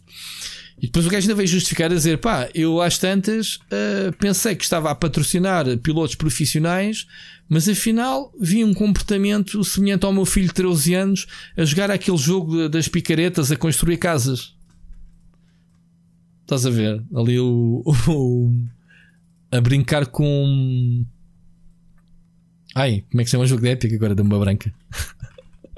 Como é que se chama o, coisa? O Fortnite. O Fortnite. Portanto, ele estava a dizer que um computador, um computador, um piloto uh, profissional de NASCAR tinha tido um comportamento semelhante a um puto de 13 anos a jogar Fortnite. Quer dizer, para tu veres o nível de seriedade. E isto aconteceu foi que a Fox ficou tão, tão, pronto, tão contente com os resultados que disse que até ao final do campeonato tudo migrava para toda a prova né, do calendário de NASCAR migrava para o iRacing virtual.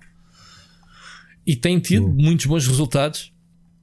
Houve outros pilotos que fizeram uh, algo semelhante que a Fórmula 1. Ou seja, este, esta cena está a ser bom para os esportes, porque há muitas iniciativas que não estavam programadas, que obviamente que estão a, que estão a surgir para pá, Uh, não, não há eventos ao vivo, não há LANs, não é? Uh, não, há, não há cenas em estúdio, seja Portugal, no estrangeiro, mas está a haver iniciativas uh, para o pessoal continuar a competir, digamos assim, online. Há aqui sempre a faca gumes. Mas o que é que tu dizes? Faz sentido esta cena do, do desporto? Claro que não vamos estar a ver agora o Cristiano Ronaldo a competir no FIFA, né? No, contra o. Não, claro, mas, claro que faz. Claro que faz sentido e é engraçado quanto. Já tínhamos falado aqui que os videojogos vão sair uh, por cima, né? Disto. revigorados de, de, desta crise, não só economicamente, mas também da opinião das pessoas, não é? Porque muita gente que se calhar até tinha algumas reticências com os jogos, pais, famílias, acabaram por perceber que estamos todos fechados e a quanto a, os videojogos ajudaram os seus familiares, se calhar até se ajudaram a si mesmos, não é? Então, mas vamos lá. Eu, eu, Sim, sim. E é neste isso. caso os esportes também vão ganhar porque estão a ter uma exposição ainda maior. E se der muita gente que até começou a seguir, olha, não há mais nada para ver. Não é isso, é que os esportes migraram do, dos streamings do, do Twitch e do YouTube para canais uh, mainstream de televisão. Sim, sim, sim. sim, sim e daí os recordes. Uh, houve mesmo recordes de audiência porque são coisas inéditas. O pessoal não, há muito pessoal que não sabia se calhar que existia, não é?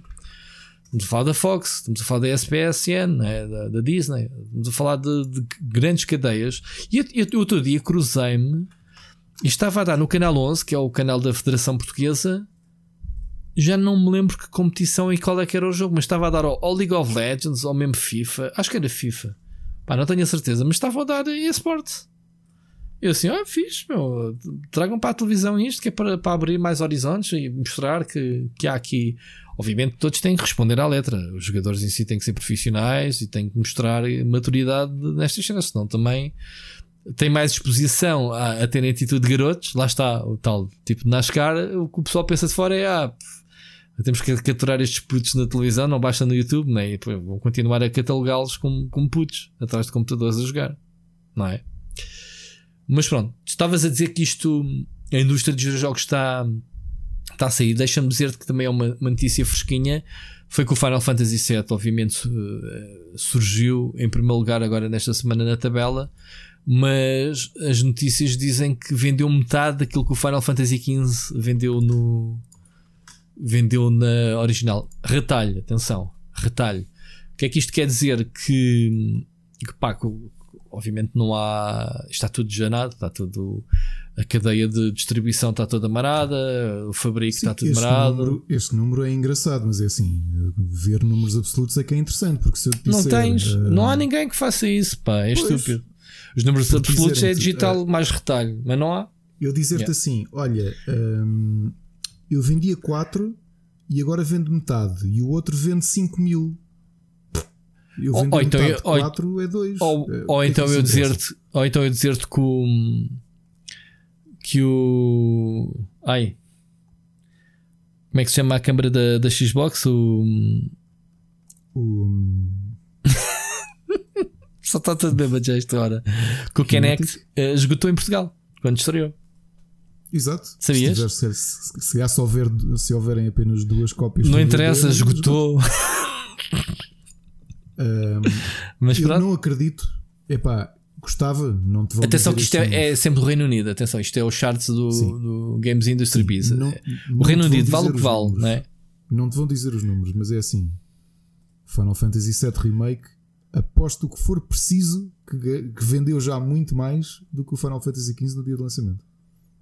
Sim, sim. O que eles querem dizer é que há muita gente que quer a cópia física e está-se a aguardar, mas não, não se consegue não, arranjar. Não acredito que seja isso. É. Não acredito que seja só isso. Acredito é que há muita gente, como aconteceu com o Animal Crossing, como está a acontecer com muitos jogos, não posso comprar retalho, vou comprar digital. E se lhe daqui um tempo compro físico quando baixar ou qualquer coisa. Hum. Não acredito que uma venda, não acredito que quem quer jogar Final Fantasy VII e não pode comprar físico. Mas, oh, Ricardo, espero. estamos a entrar numa crise outra vez e duvido que as pessoas tenham ou queiram gastar dinheiro duas vezes no mesmo jogo. Não sei. Oh, Rui, e que não queiram, em todo mais me estás a ajudar. Quem está à espera de Final Fantasy VII Remake, de certeza que não pensa assim: ah, eu vou esperar mais um bocado para jogar. Não, no dia comprou. Ponto final. Tá bem, mas vamos lá, o retalho não serve só para isso. O retalho o retalho, as lojas estão fechadas logo por aí, muito delas, mas o retalho serve para, para a compra por impulso. Tu vês o jogo na loja, se calhar nem te lembravas, ah, já saiu o Final Fantasy, pá, eles devem vender montes de cópias assim. A pessoal, aí claro. eu, eu joguei isto, e assim, eu já ouvi falar, isto está muito bom, pumba, e levo, e nem foste com a intenção de o comprar. O retalho serve para isso, para te impingir. Pá, porque o pessoal do digital não te vai parar a, a não ser que tenhas a Xbox Bar instalada no computador que te diz assim: Pessoal, sem um novo jogo, toca a instalar que está no Game Pass de Borla. Pronto, mas aí também não tens que pagar pelo jogo. Mas tirando essas notificações assim um bocado intrusivas, mas ao mesmo tempo engraçadas, um, no digital tu não tens essa, essa, essa compra por impulso. Obviamente que tens, se, estiveres a ver uma stream, se alguém te falar no jogo e te olha, está ali, é, dois cliques, Steam ou, ou na consola, clique. Mas ou sabes ao que vais. em casos como este, ou tens em casos de. de sabes ao que vais sempre. destes. Sim, epá, o Final Fantasy VII é, é, é, é, um jogo que muita gente aguarda, ok?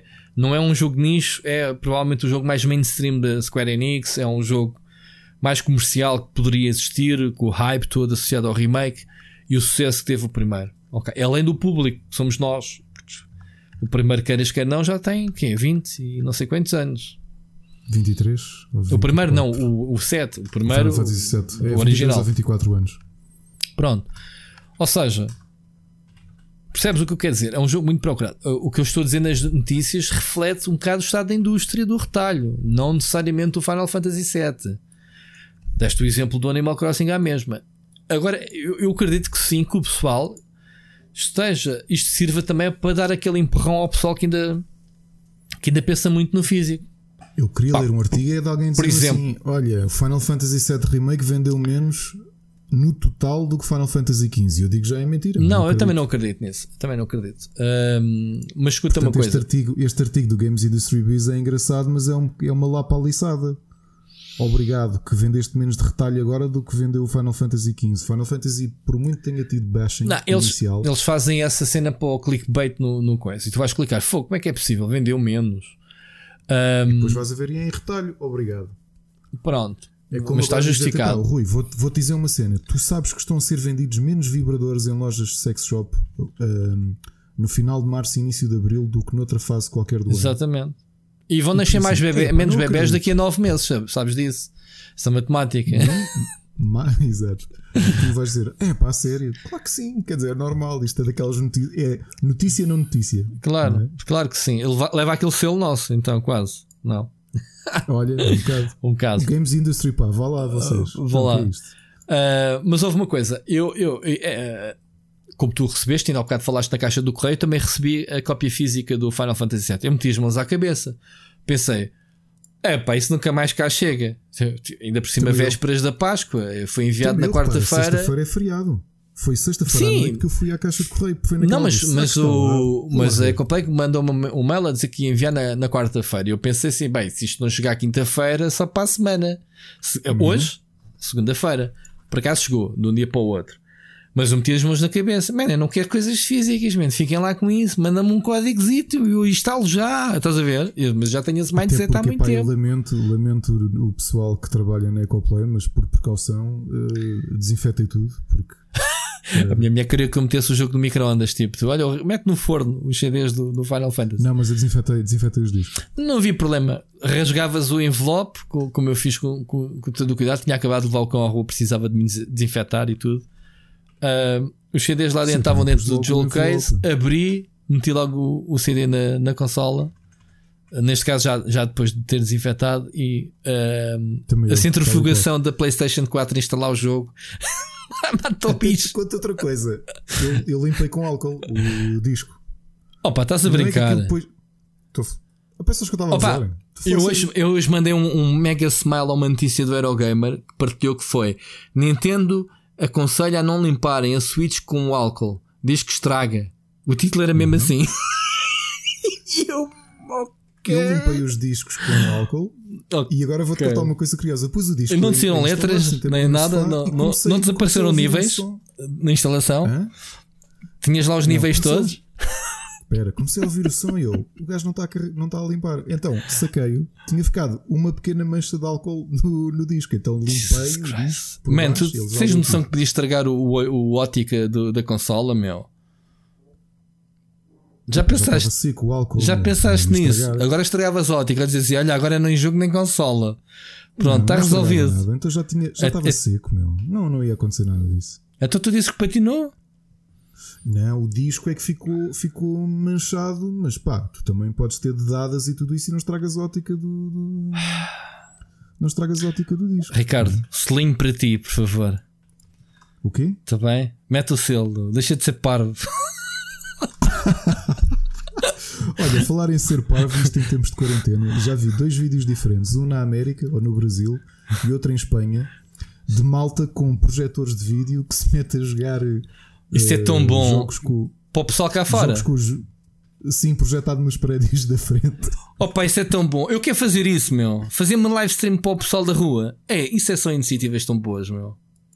Não é? Fogo. É. E gajo a organizar altos eventos, meu. Uh, um gajo no telejornal no outro dia, um gajo a, a começou por cantar uh, pós pronto, para o prédio e para o pessoal da frente, e depois começou a receber mensagens do pessoal do fim da rua que também queria ouvir. Então aquela cena não sei cresceu não sei quantos watts, já vai não sei quantos watts, não sei quantas colunas já emparelhadas em linha pelos prédios a fundo. Não viste essa notícia? Sei, não vi, isso é muito giro. Ah, então não é? Tu já viste? É Mega... Isto é Mad Max, man. É assim que se constroem aqueles torres de bairro de lata que ninguém sabe que aquilo já foi um, uma carcaça de um carro e agora é uma discoteca, percebes?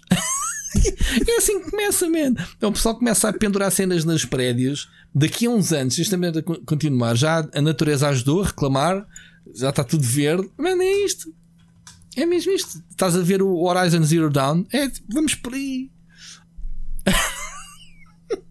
God. Isto até tem alguns assuntos uh, divertidos.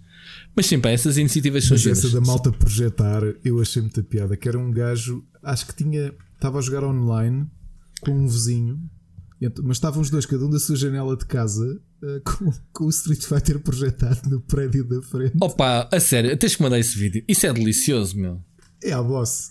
Isso, Isso é, é delicioso. E se eu estiver na sala a ver um filme e estar nos meus cortinados a ver o Kyle a bater no outro, me dizer, oh man, desliga lá o jogo. Uma cena que é, ali, ali até estava fixe porque ele não incomodava ninguém, porque o prédio da frente, a parte lateral do prédio que não tinha janelas, dava para a frente do, da casa deles. Então, na prática, o gajo tinha ali um ecrã brutal. E estavam a jogar online, os dois, um contra o outro. Yeah, yeah, yeah, yeah. Ah, pá, isso, isso, isso é do caraças, meu. É do caraças. Que é grande ideia. É, não é? Tem que mandar vir um projetor fazer isso, fazer streams. Pessoal Olha, para o bairro. mandar vir. Fizemos aí umas encomendas. Isto agora fazendo aqui uma passagem. Um, este fim de semana, isto da quarentena também tem coisas. Pá, acho que dás um se a malta quiser, dá um bocadinho de valor a, ao tempo fixe. Nós andamos sempre todos tão acelerados e temos tão pouco tempo uns para os outros. por exemplo, fez, fez em fevereiro um ano que nós encomendámos tintas de, de, de modelismo para começar Uhum. a pintar uh, os bonequinhos, as estatuetas dos board games que temos. Pá, temos muitos board games Yeah. com, com umas estatuetas muito fixe mesmo Uhum. a pedir para serem pintadas. E este fim de semana tivemos a pintar e percebemos que nos faltavam algumas cores. Fomos ao Amazon encomendar.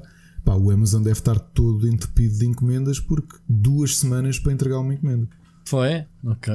É. Todas. Vi Espanha, Alemanha. e- Eu preciso eh, comprar um disco rígido e ainda não tive coragem, meu, de comprar. Mesmo com o Express Delivery, que tu pagas tipo 3€ euros a mais, Sim. eh, 24 de Abril era a data mais cedo que eu tinha para receber coisas Pois, em casa. pois, cálculo.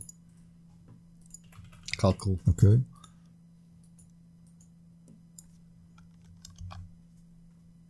Talvez se encontrava aquilo pá, de tipo. Eu depois vou procurar. Sim. Os gajos a jogarem Street Fighter no. Sim, mas mete isso no Facebook, que. Tipo, já andava assim há não sei quanto tempo com o vizinho de baixo a projetar jogos no. Tão bom, mano. E o Isso, outro que era com uma consola retro a projetar no prédio da frente. isso, é, isso são iniciativas brutais, mano. Isto, hum, as pessoas também têm mais tempo livre para pensar em, em, formas hum, divertidas e formas criativas de, de expressar. O telejornal tem aproveitado muito, muito esses, esses vídeos virais para, para fazer essas, essas cenas. Porque, é pá, Que nós também acabamos por precisar um bocadinho de boas, boas notícias, não é? Boas energias, boas Não é notícias. Epá, é o que eu digo. Olha, este, este podcast está a fluir bem, por acaso. Está, está soltinho. Queres. uh, tu estavas a falar das tintas, tu tens aqui. Queres falar sobre a, a outra sugestão de, de uma, da cadeia que estamos a fazer no Facebook entre amigos? Estavas a dizer. que, olha, era uma, era uma boa, pá. Era uma boa. Então, pronto, uh, explica lá uh, aos nossos ouvidos o que é que está, o que é Olha, que está a passar entre o- nós.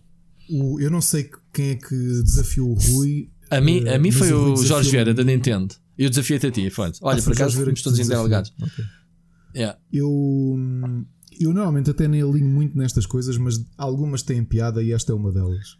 E então o que é que é o desafio? Provavelmente vocês já se cruzaram com ele também. Que é ao longo de 10 dias colocarem apenas uma capa de um álbum que eh, definiu o, o vosso gosto musical. E é isso que temos estado a fazer e é curioso vermos, vermos pá, estavas álbuns que foram importantes para os outros. Tu estavas a dizer aqueles que já publicámos, não vai dar spoiler, senão perde a piada. Eu só me lembrei disso agora. Podemos é falar daqueles que já publicámos, não é? Os quatro, ok? Pode Os ser. quatro dias. Eu vou já dizer o da manhã porque, pronto, isto só sai amanhã, pelo menos. Ok, então já podemos dizer também o da manhã, sim. Então pronto, no mas não digas mais o já- resto, já- senão spoilers. uh, que há, há muita gente que nos ouve. Olha o Jorge, por No meu exemplo. caso, então eu digo já: o primeiro álbum, o Rui até tinha gozado quando me fez tag do filme. Se eram 10 álbuns da Celine Dion. Eu cheguei a pensar em fazer isso, que era pôr só álbuns da Celine Dion, porque eu sou mesmo fã dela. E, e pronto, e era capaz de fazer um top 10 de melhores álbuns da Celine Dion, mas escolhi um deles. Mas ela, ela tem 10 álbuns já. Eu acho que ela tem, é perceber, tem pai 32 álbuns. 32 álbuns. Essa senhora já tem uma Não, certa idade aos 11 também, não? anos. Começou aos 11, ela até aos 18 lançou 7 álbuns. Pois é, que ela, ela também é um bocado a fábrica das salsichas, eh, literalmente. Que é pá, toda a gente diz que, o- que a música Titanic foi gravada num único take. A gravar dessa forma, eu, eu posso lavar- lançar, sei lá, um álbum por dia, 8 horas de trabalho, um take por música, mesmo gravar lá uma hora, uma música gravada numa hora, como essa, num take. Não, ali o mérito, Ao fim do o mérito álbum- dela ter gravado o My Heart Will Go On num take não é um, ela não compõe. Eu acho que não me lembro dela. Ela escreveu para aí uma letra, ela não compõe música. Pá, é tipo o Marco Paulo, dá-lhe o papel para a mão. ela canta. Yeah. Eh, Ali fica, é fica como fica. Ficou assim, não gostaste, como o James. Horner. E o Will Jennings, não é? Conhecidos de fazer, fazer bandas sonoras de filmes. Olha, está aqui esta música e fala o que é que achas. E ela, é para nós não tem piada. E depois, não, experimenta. E gravou e saiu aquilo que toda a gente ouve. Pá, ter aquela qualidade no primeiro take é que esquece, meu. né? Mas pronto, whatever. O meu primeiro álbum é um álbum em francês. Eu, eu gosto muito mais dos álbuns em francês dela do que em inglês. E Francês do caso, Canadá, ela- há que esclarecer. Não é? Ah, neste caso é um álbum chamado Dion Chant Plamondon, que é um álbum em que ela canta músicas de um compositor, se bem me lembro, um compositor francês, que é o Luc Plamondon, que tem um. Tem Portanto, um álbum em francês, é o- um álbum em francês do compositor francês, acho que faz sentido. Olha, por acaso o Luc Plamondon é um. É, é- afinal, é, é, é canadiano da parte francesa. Pensava que ele era, que ele era francês, mas pronto. Foi o que eu é disse, que ela, ela canta francês do Canadá. francófona. Não é Sim, francês de França. Pronto. Mas ele é um dos nomes, um dos grandes uh, escritores de, de música francófona e ela teve um álbum. Portanto, isto para, para terem ideia, para quem conhece mais ou menos, eu conhecia no álbum que toda a gente conheceu, que foi o The Colors of My Love, que tinha o Think Twice e o The Power of Love. Toda a gente conheceu. Sim, toda a gente se lembra dela. Isso no top mais aos pontapés em repeat. O Think And Twice. the Power of Love. É assim, não é? O álbum em francês anterior a esse foi o Chon Plamondon. Que. Hum, que então ela fez interpretações, uh, fez as versões dela de músicas escritas pelo Luc Plamondon. Uhum. Epá, e tem músicas brutais mesmo. Um, tem uma música chamada Le Fils de Superman, o filho do super-homem, que é dedicado ao, ao filho do Eric Clapton, que para quem não sabe morreu. Sei, morreu. Sim porque saltou o... de uma janela com, com a capa do, do Super-Homem. Foi? Ah, não, isso não, esse foi. não sabia. Foi, ele, o ah, foi a música do o Tears in Heaven é dedicado a, a essa, é essa, a esse filho dele, não é? O Le Fils de Superman, que também foi escrito pelo Plamondon, quando o Plamondon escreveu o livro era a pensar exatamente nessa situação e, e é um bocado esta a perspectiva. É tu veres isto, mas do ponto de vista de uma criança, não especificamente o, não está a falar do filho do Eric Clapton, mas a gente sabe que foi baseado nessa situação Uh, epá, os álbuns em francês dela são menos pastilha elástica do que os em inglês, especialmente os mais recentes. E é aquilo que eu gosto mais. E, epá, e foi importante para mim porque quando eu comecei a ouvir isto, estava na primária ainda e comecei a ter vontade de aprender francês e comecei a aprender francês, pedi no Natal uns dicionários de francês-português para aprender francês sozinho. Sim, numa altura é pré-internet aprendia-se línguas no dicionário. Yeah, exato. Foi assim. Ah, Google Translate, qualquer coisa. Foi assim que eu aprendi. Dicionário tipo, da Porta Editora. Do, do, das cassetes, ainda em cassete, estás a ver? Abria o booklet. Ok. Na altura em harmónio, aqueles desdobráveis do, do letra. Não sei o que é que isto diz. Palavra a palavra, a ver o que é que ele queria dizer. Epá, e ganho uma paixão do caraças pelo francês por causa disso. E, e como é que está o teu e francês é um atualmente? O meu francês ainda, ainda é bonzinho. Então liga Aliás, lá aí o switch. Vamos fazer o resto do podcast em francês. Vamos embora. Não, não vamos nada. Não vamos fazer nada. Não vamos. Não então. vamos fazer nada. Olha. Pussy. Um, o meu segundo álbum, a minha segunda sugestão, portanto, amanhã, vocês quando estiverem a ouvir isto, hoje eu lancei o quinto álbum e o Rui também. Eu vou-te lixar, eu vou meter isto às nove da manhã, já foste. O meu álbum é o, o First and Last and Always dos Sisters of Mercy, o primeiro álbum deles não é o que tem os singles que toda a já gente alguém meteu o Sisters que eu já vi. Fui eu e o Jorge também a incluir exatamente o mesmo álbum na, hum. na lista deles. Pá, não é o álbum que tem o Temple of Love, uhum. que tem o Lucretia My Reflection. Sim, não é o favorito, mas é um, um que se... Ou seja, não é aquele mais conhecido, mas para mim é aquele que tem o som mais puro e que uhum. para mim ajuda mesmo a definir o que é ser o rock gótico. Portanto, eu por outro lado, acho que já tinha dito aqui, Sisters of Mercy fez agora 15 anos que eu fui com a Ana e com um amigo meu, Miguel Gabriel, a um festival do Marés Vivas, à primeira edição. Ainda na altura baratíssimo, 3 dias, custou-nos 35 euros. Se isto lá tudo gótico. Sisters of Mercy, The Prodigy, uh, Tricky, um, é James, uh, James, 3 dias brutais, 35 euros. Já, não, já não se faz, okay? claro. Isso é porque não um, havia público na altura, não havia procura. Ali foi diferente, como era em Gaia e o El Corte Inglês tinha acabado de estrear, o El Corte Inglês decidiu bancar, ah, bancou. uh, cofinanciar o festival quase todo. Ok. Boa manobra. Uh, aqui uma particularidade é que fomos lá quase de propósito por causa de Sisters of Mercy e Peter Murphy, que ia fechar no dia seguinte. Sisters of Mercy é capaz de ter sido um dos piores concertos que eu vi na minha vida. Hum. Foi uma desilusão gigantesca. Pá, porque assim eles pararam, eles separaram-se no final dos anos 80, essencialmente só ficou lá o, o Andrew Eldridge, não é? o vocalista. O Wayne Hussey já tinha saído há um tempo para formar os grandes da Mission, que, uhum. que cancelaram o concerto cá dia 13 de março, né? que ia ser, um, ia ser uh, quando, quando começou cá a sério a, a nossa quarentena. Uh, os da Mission produziram muito mais, o Andrew Eldritch nunca mais compôs nada, e o concerto que ele deu era ele. Não sei se lembras, pá, para mim o, o Andrew Eldritch foi um dos meus, uma das grandes influências que eu tenho por exemplo, os meus óculos, eu andar sempre com aviators é por causa do Andrew Eldridge, que é uma coisa que eu hum. acho que não tinha, não tinha contado ainda. Tu és todo biónico, man. tu tens algo em ti todos os dias que é de alguém. Exato. Portanto, hoje sabemos que os óculos é do Os óculos é do Andrew Eldritch. Pronto. Dos As patilhas é da Celine Dion. um, É da Celine Dion, exatamente. E Rest in Peace patilhas, que eu ainda não tenho. Portanto, Pois é. voltou ao normal. nem, as nem patilhas penugem ainda. Pá, tenho tido barba. Estou sempre a fazer a barba. Que isto não é penugem, meu. Isto eu sou meio macaco, não te esqueças. É verdade.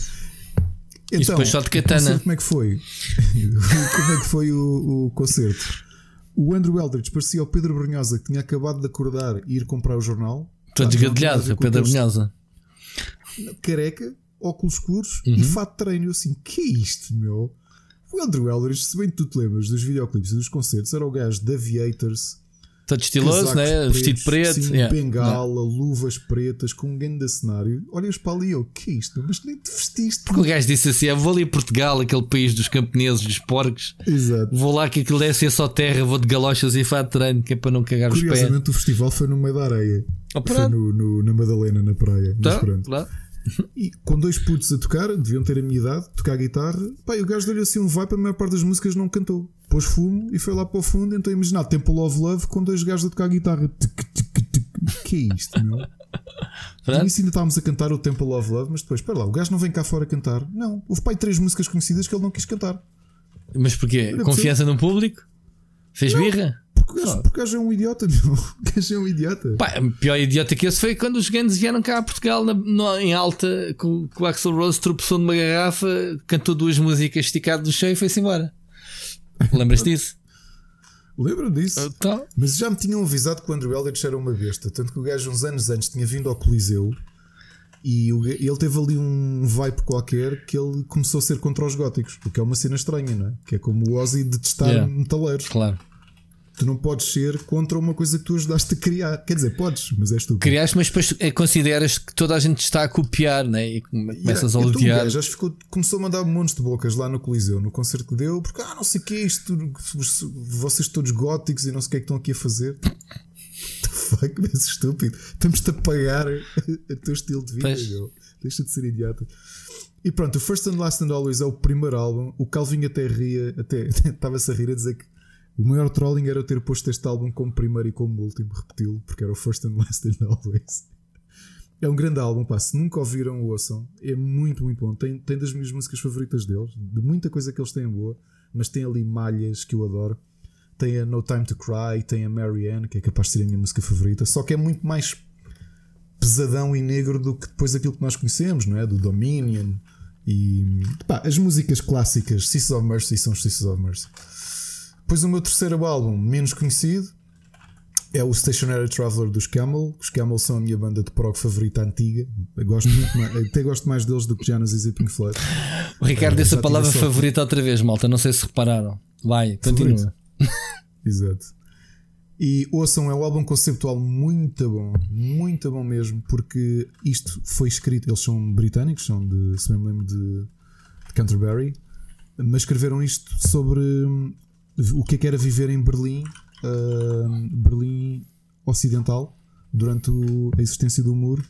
E então é sobre isto. É, pá, muito bom álbum. Aconselho mesmo a ouvirem. Se quiserem, procurem logo um, o- o- a música que me fez adorar o álbum, que é o Cloak and Dagger Man. Portanto, o, o homem de faca e alguidar, né? traduzido Uhum. para, para o nosso português. Um, é a minha sugestão. A sugestão de hoje é o, o álbum de estreia do Zaha, pá, que eu adoro. É assim então, Uhum. aquilo, cada música é quase um single que toda a gente conhece.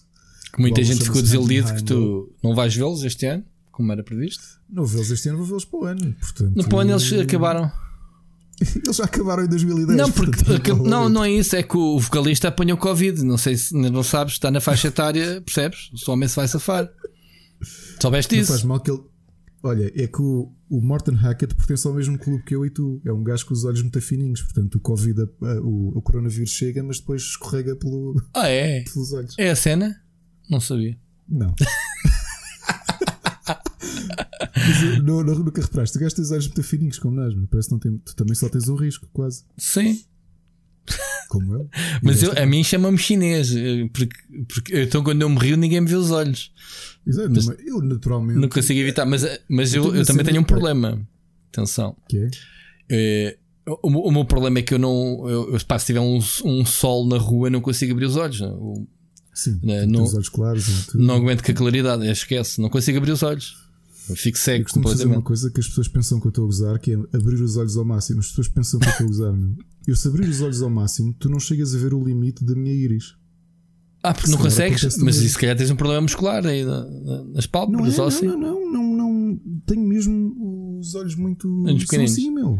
Ah, eu Sim, consigo sim, sim. esbugalhá-los à Simpson se quiseres. Ah, Não, não faço isso porque protejo, não, não consigo, mas Eu não consigo consigo, fazer isso. Consigo meter à Simpson se quiseres e esbugalhar-te. Aliás, às vezes à minha filha é o que eu faço. Abro os olhos. Então, olha, vou aqui revelar a quinta escolha, que há de ser a que vocês estão a ver hoje, para quem é meu amigo no, no Facebook, é o álbum de estreia dos Savage Garden, o álbum Savage Garden, ok. que é um álbum que eu gosto.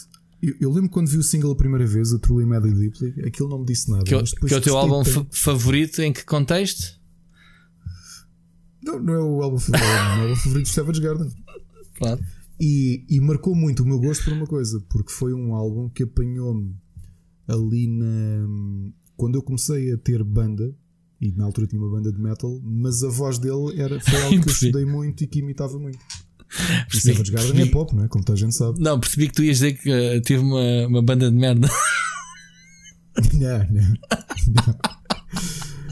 Tenho azar, nunca os vi ao vivo. Uh, A Ana tua banda? a comigo porque. A tua banda nunca viste ao Garden. vivo? Não. Ah, Os Savage Garden nunca os vi ao vivo. A Ana teve sorte porque repara, eles, eles começaram a tornar-se eles são australianos, começaram-se a tornar famosos em meados de 98. E o que é que nós tivemos em Portugal em 98? a Expo? Yeah. A Expo. Não e tiveste montes de concertos, tinhas montes de concertos pelo dia todo naqueles palcozinhos pequeninos. Hum. E então a Ana, no dia, houve um dia que ela foi ao. ao- Nunca fui à nenhum concerto. Na Expo houve concertos. Tu estás, por exemplo, ali ao pé do Oceanário, tu lembras-te que havia. Deixa cá ver, ao pé dos, onde são os restaurantes agora, Hum, tinhas uns palcos muito pequeninos. não me lembro O disso. palco devia ter para aí 60 centímetros de altura. Tipo, pareciam coretos no meio do, da Expo. Mas não me recordo Tinhas a Praça de, que nenhum. eram assim os grandes nomes ao final do dia. Lembras-te? Foram lá os Manowar, foram lá os Dream Theater. Ah, a Expo. Muitos, muitos músicos. Sim. Durante Eu comprei 98. três dias para mim para a Mónica e. Não Lá à sei. noite tinhas concertos no, na Praça Sony. Ah, se- Ah, no Jumbotronic, ok. Ah, pá, já está à noite. Queria era Praça ver Sony. o, o fogo de artifício lá na. na- Claro. Tinhas isso Ao e pé se da- E tinha- no Atlântico não tinhas concertos também, durante a Expo? Não, o Atlântico era, era o pavilhão. ah, pá, eu lembro-me de. Era o pavilhão de realidade virtual, meu. De realidade Não, meu, aumentada. Não era nada, não era nada. Era. Isso, o era, Atlântico. isso era o casino. Não era nada. O casino é que era o pavilhão do futuro. E depois tinhas a realidade virtual que era lá à frente onde é agora o, o Teatro Luís de Camões.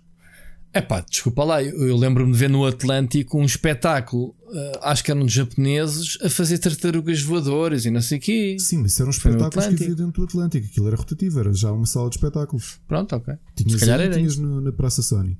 E então, o que, o que sempre que falamos, muitas vezes falamos de Savage Garden e Ana faz-me pirraça do género. Pá, eu estava lá num dia descansadinha e a passar, tipo às 3 da tarde, passo pelo palco ao pé do Oceanário e estou os Savage Garden a tocar. E ficou a ver o concerto todo. E tu? Não estavas lá? Eu não, eu não apanhei esse dia, meu.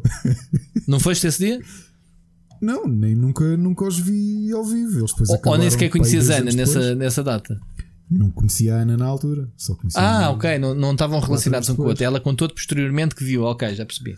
Sim, como sabia que eu gostava muito de Savage Garden, ela também achava Já percebi, piada, já percebi, não- já percebi. E foi esta cena do olha, vi-os ao vivo. Sim, acho sim, que até. sim. Ana, tu viste as duas vezes, não foi? E casaste mesmo assim, Foi só uma. com essa pirraça toda. Mesmo assim, Pronto. é verdade. Ah, epá, e, e sigo a carreira do Darren Hayes, o vocalista. Tem. Ele, ele é um bocado. Ele quis lutar. Sim, Ana está aqui a fazer aquela cara de. Haha. Acabou de se levantar do computador. Porque Diz-lhe que eu estou a falar dela. não, deve ficas a zangada comigo. Olha. ahm, Ah, pois. Ah, pois. Ai, eu, não sei se conto isto no podcast, meu. vai ser, vai ser Eu não sei se conto agora isto que ela se lembrou. pronto. É melhor não contares, então. Não vou contar. Tu- eu depois contei off. Vais-te rir à brava. Como é, como é que nós que foi esta história do Savage Garden, ok? Lembra-me que eu contei off. Ok. Um, pessoal, se vocês esmagarem o botão de share e chegarmos aos 4 mil. Uh, não, estou a brincar, não vou partilhar. Não, partilha. Se, se, se, tivermos, se chegarmos às 300 audições neste, neste podcast, neste episódio, em dois dias. ok. Pode estar tranquilo, um, Ricardo. Epá, e, e, e, siga a carreira dele. Ele, por acaso, é engraçado que eu, eu acho que ele nunca reagiu muito bem à, à, à fama. Uhum. Uh, primeiro porque ele sempre teve problemas de esconder a sua homossexualidade. Ele, teve, ele saiu da Austrália e foi ver para Londres e, e assumiu-se. E o tipo de música que ele faz acabou por ser muito menos comercial. Eu acho que ele não estava mesmo a lidar bem com a, com a coisa. E pá, e sigo e é um, parece-me um tipo perfeitamente normal que é muito conhecido, mas que vai lançando os seus álbuns e que não vende nada nem de perto nem de longe com aquilo que os Garden venderam. Mas ele está feliz assim, tem a vidinha dele, faz uns podcasts sobre Star Wars, que ele é doente por Star Wars, tanto que concorreu três vezes para ser uh, figurante. Um Stormtrooper, não, é só para, um para amigos. Não, não pode é, ser. Por acaso não conseguiu, não conseguiu entrar. Uh, pronto, são as minhas escolhas, ainda faltam cinco. Uh, Posso-vos dizer só sem fazer sem fazer spoiler que temos aqui um, um álbum de pop rock, um álbum de black metal satânico ainda à nossa espera. Portanto, muito a bom. minha lista é uma coisa esquizofrénica. A, a minha lista é muito previsível mesmo assim. Portanto, uh, o que é que tu já sei... escolheste entretanto? Hum? O que é que tu já escolheste entretanto? Então, o primeiro foi o, o, o, álbum Flash Gordon Queen. O Queen tem, sei lá, 20 grandes álbuns, 20 mais. Uh, e eu fui buscar uma banda sonora, tipo, what the fuck, Flash Gordon.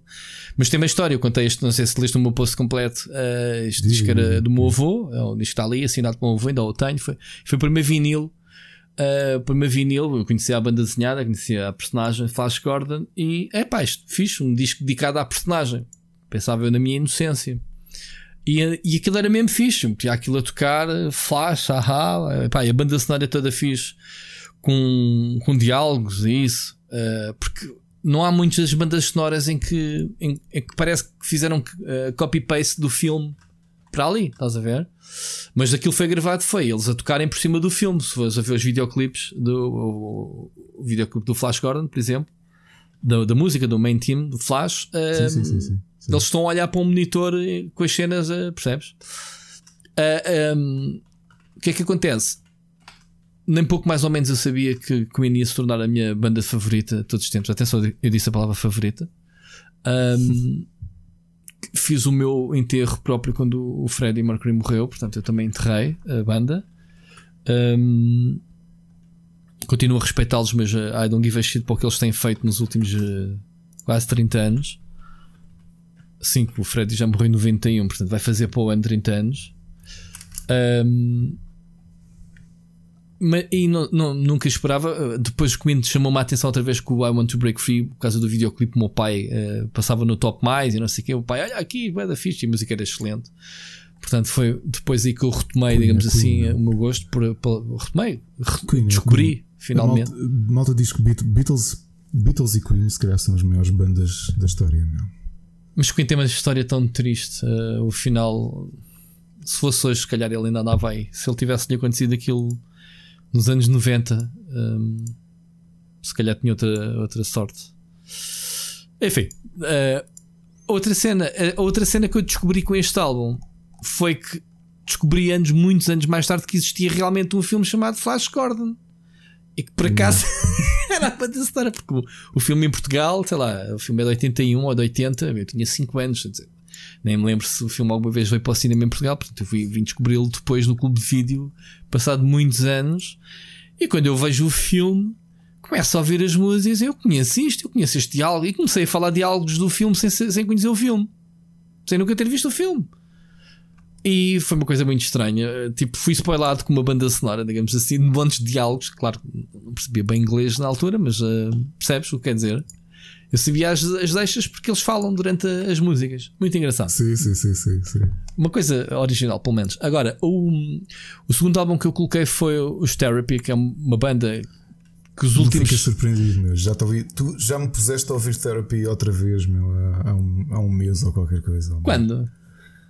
Porque falaste aqui do, dos Therapy Okay. Foi para em fevereiro e eu pus-me a ouvir. Já não via terapia há. Pá, desde 98 que eu tinha um amigo que estava muito e que me emprestava álbuns. E Esta é a época do Trouble Can e, e mesmo depois um, o álbum seguinte, como é que se chama? O. Vou-te dizer qual é que. Eu já agora muito como é que era se chama uh... o álbum que, que eu ouvia mais. Epá, havia, era, era o Trouble Gun e era o outro, o, a seguir que eu ouvia bastante. Os últimos recentes ouvi, mas já não é, não bate da mesma forma e eu volto sempre a estes. E nós, Jorge, outro dia estava-me a dizer: Olha, os Therapy lançaram uh, regravações de uma série. Epá, os gajos perderam o gasto todo. Eu pensei: É pá, não quero ouvir isto.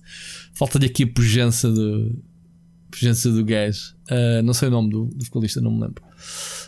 Enfim, terceiro álbum que eu coloquei foi um óbvio Guns N' Roses, portanto uh, tinha que constar uh, Guns N' Roses da minha infância, da minha adolescência, digamos assim. Foi aquela altura da descoberta. Uh, a altura tinha 14, 15 anos, portanto foi uma, uma época é um fixe. Uh, e, e é eu por acaso conheci, tinha um amigo que era metaleiro mesmo, e ele apresentou-me o Appetite for Destruction, e obviamente o Sweet Child of Mine e Welcome to the Jungle entraram logo. Mas o álbum não era muito conhecido. Depois ainda saiu um álbum que chamava-se o Lies, que é o segundo. Mas eles depois estouraram a nível mundial. Foi com os Yorillage, né? o álbum duplo. Uh, são também bons, uh, mas pronto, tornaram-se bem comerciais. As, as, as, meninas a dançarem os slows do November Rain, do Don't You. Cry, e não sei o quê. Pronto, posso dizer que essas músicas uh, foram bandas sonoras deves, de deves cenas giras. mais malta da tua idade. De... Eu conheci dois que se calhar agora deverão ter 43 anos aproximadamente. Tem. Que de Guns N' é Roses é era a mesma banda favorita, mas de longe. E foi nesta altura. Eles depois foi daquelas vezes que se estragou. Lá está, eles eram Portugal.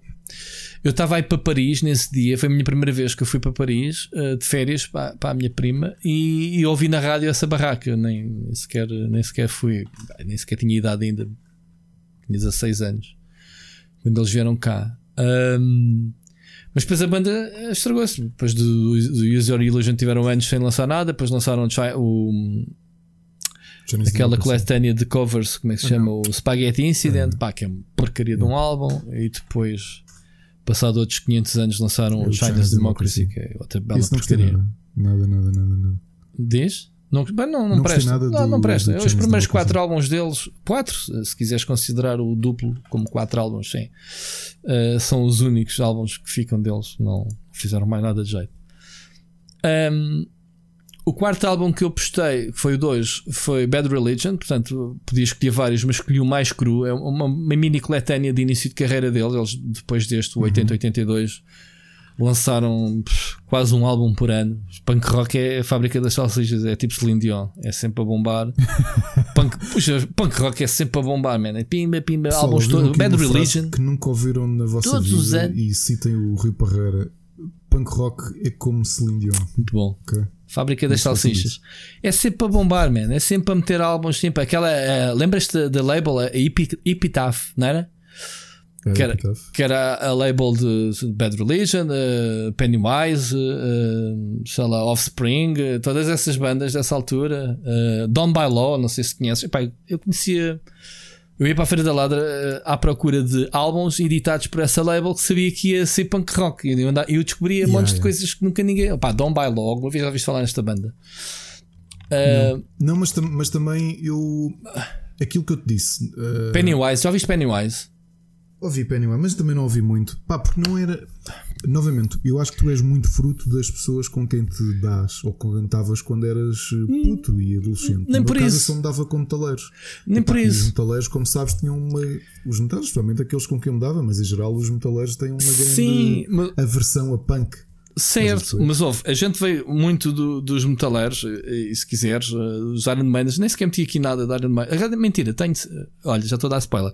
Mas pronto, mas vinha muito dessa onda. E depois, depois desviou-se, acho que em dois, ou, ou, se quiseres, três estilos. Né? Tens o, o New Metal, uh, o, onde tens o. Uh, como é que se chama? Sim, tens o, os de- Korn, tens os, os System of a Down, os Hum. Deftones. Não, uh, ainda antes, os Limp Bizkit, o um, Jonathan Davis, uh, os Korn. O Korn, os Korn, sim. Tinhas essa cena no metal, do tinhas o Crunch, não era? Dos Nirvanas, Pearl Jams Pá, e também não fins. havia grunge ainda hoje não ouço. Pronto, mas eu enverdei por aí, mas ao mesmo tempo enverdei muito pelo punk rock. Coisas mais imediatas, muito mais eh, ritmadas, eh, sempre a mesma cena, taca, taca, taca, taca, estás a ver? Mas isso- Mas isso vem da minha onda de skate. Eu tive uma da minha adolescência há ali uns anos em que tinha um grupo de andávamos bastante skate eh, e andávamos com o tijolo de um lado para o outro e cenas ouvia as coisas mais vá lá, pesadas, como ICDC, não sei o quê, mas também havia muito punk rock. Foi sempre uma, um estilo musical que ficou sempre associado aos desportos radicais, não é? Uhum, Uh, sim, sim, sim, cenas de surf, uh, cenas de skate, uh, snowboard, não sei o quê, punk rock, pumba, pumba, pumba, porque são coisas com bué ritmo, sempre, sempre, bim, bim, bim, bim. Pronto, eu escolhi Bad Religion como uma das bandas de referência, porque eles, pá, têm, uh, podia se calhar ir à Genesis, como foi os Sex Pistols, o pessoal já, já colocou, mas Bad Religion foi muito melódica. Miguel Cruz veio logo falar no Digital Century Boy, aquelas cenas mais recentes mais recentes relativamente. Uh, tem coisas muito boas, percebes? Mas este, este álbum, 8082, parece uma espécie de uma maquete. Estás a ver? Yeah, yeah, yeah. Uh, coletânea de coisas bué da cruas, bué da curtinhas, músicas de 30 segundos, músicas de um minuto. Uh, o álbum tem para aí 30 ou 40 músicas, uma coisa. Ainda tenho ali o CD, uh, volta e meia, volta a ouvir. Tem 3 e 4 versões, às vezes, das mesmas músicas, com ritmos diferentes. Pai, gosto, gosto, gosto bastante deste álbum. O álbum da manhã, aí se calhar para ti, é uma cena que se calhar muita gente não ouviu falar e eu nem sequer sei se eles ainda estão ativos, que são os Monster Magnet. Ah, Uh, acho que temos aqui um álbum que a Ana que tinha. que é o álbum, o Power. Trip. Pá, este álbum é muito bom. E foi um álbum que eu ouvi vezes. Não tem uma história nada especial. Descobrimos este álbum na, na, na Feira da Ladra. Já tentei ouvir outros Yeah. álbuns deles, não consigo. É mesmo este álbum, esta banda tem este álbum que eu adoro. E não tem nenhuma história, nenhuma justificação. Nem sei, como eu te digo, não segui, nem sei se eles ainda estão ativos, se não. Não faço ideia, mas é daqueles álbuns que eu olhei e pensei, pá, que me lembro, eh, e é isto. Ok? Muito resumidamente, Epá, Ricardo, estamos a ficar sem tempo. Digo-te Já que eu acho que vou fazer batota com isto, porque acho tanta piada esta coisa, especialmente nesta fase em que estás fechado. Hum. Eu, por exemplo, hoje o Nelson Calvin postou um. O álbum dele de hoje, no caso dele é o dia 6, que isto, isto é tipo coronavírus, não é? Malta anda a espalhar e andamos todos contagiados com separação de dias. Todos os vídeos fossem, vírus fossem estes. Fogo, que fossem assim tão bons, não é? E ele hoje postou um EP de uma banda que eu também gosto muito, que são os pais do, do, do black metal, os Celtic Frost.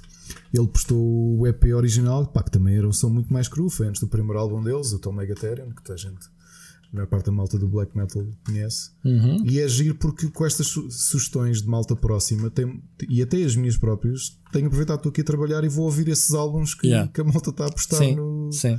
no Facebook. verdade. Pai, estou a pensar em fazer uma batatazinha que é depois disto de acabar os 10 dias, se calhar vou fazer 10 álbuns, mas pá, que me dizem mais sem ser. Ou seja, estes que nós estamos a pôr agora são aqueles que definiram o, o nosso gosto, não é?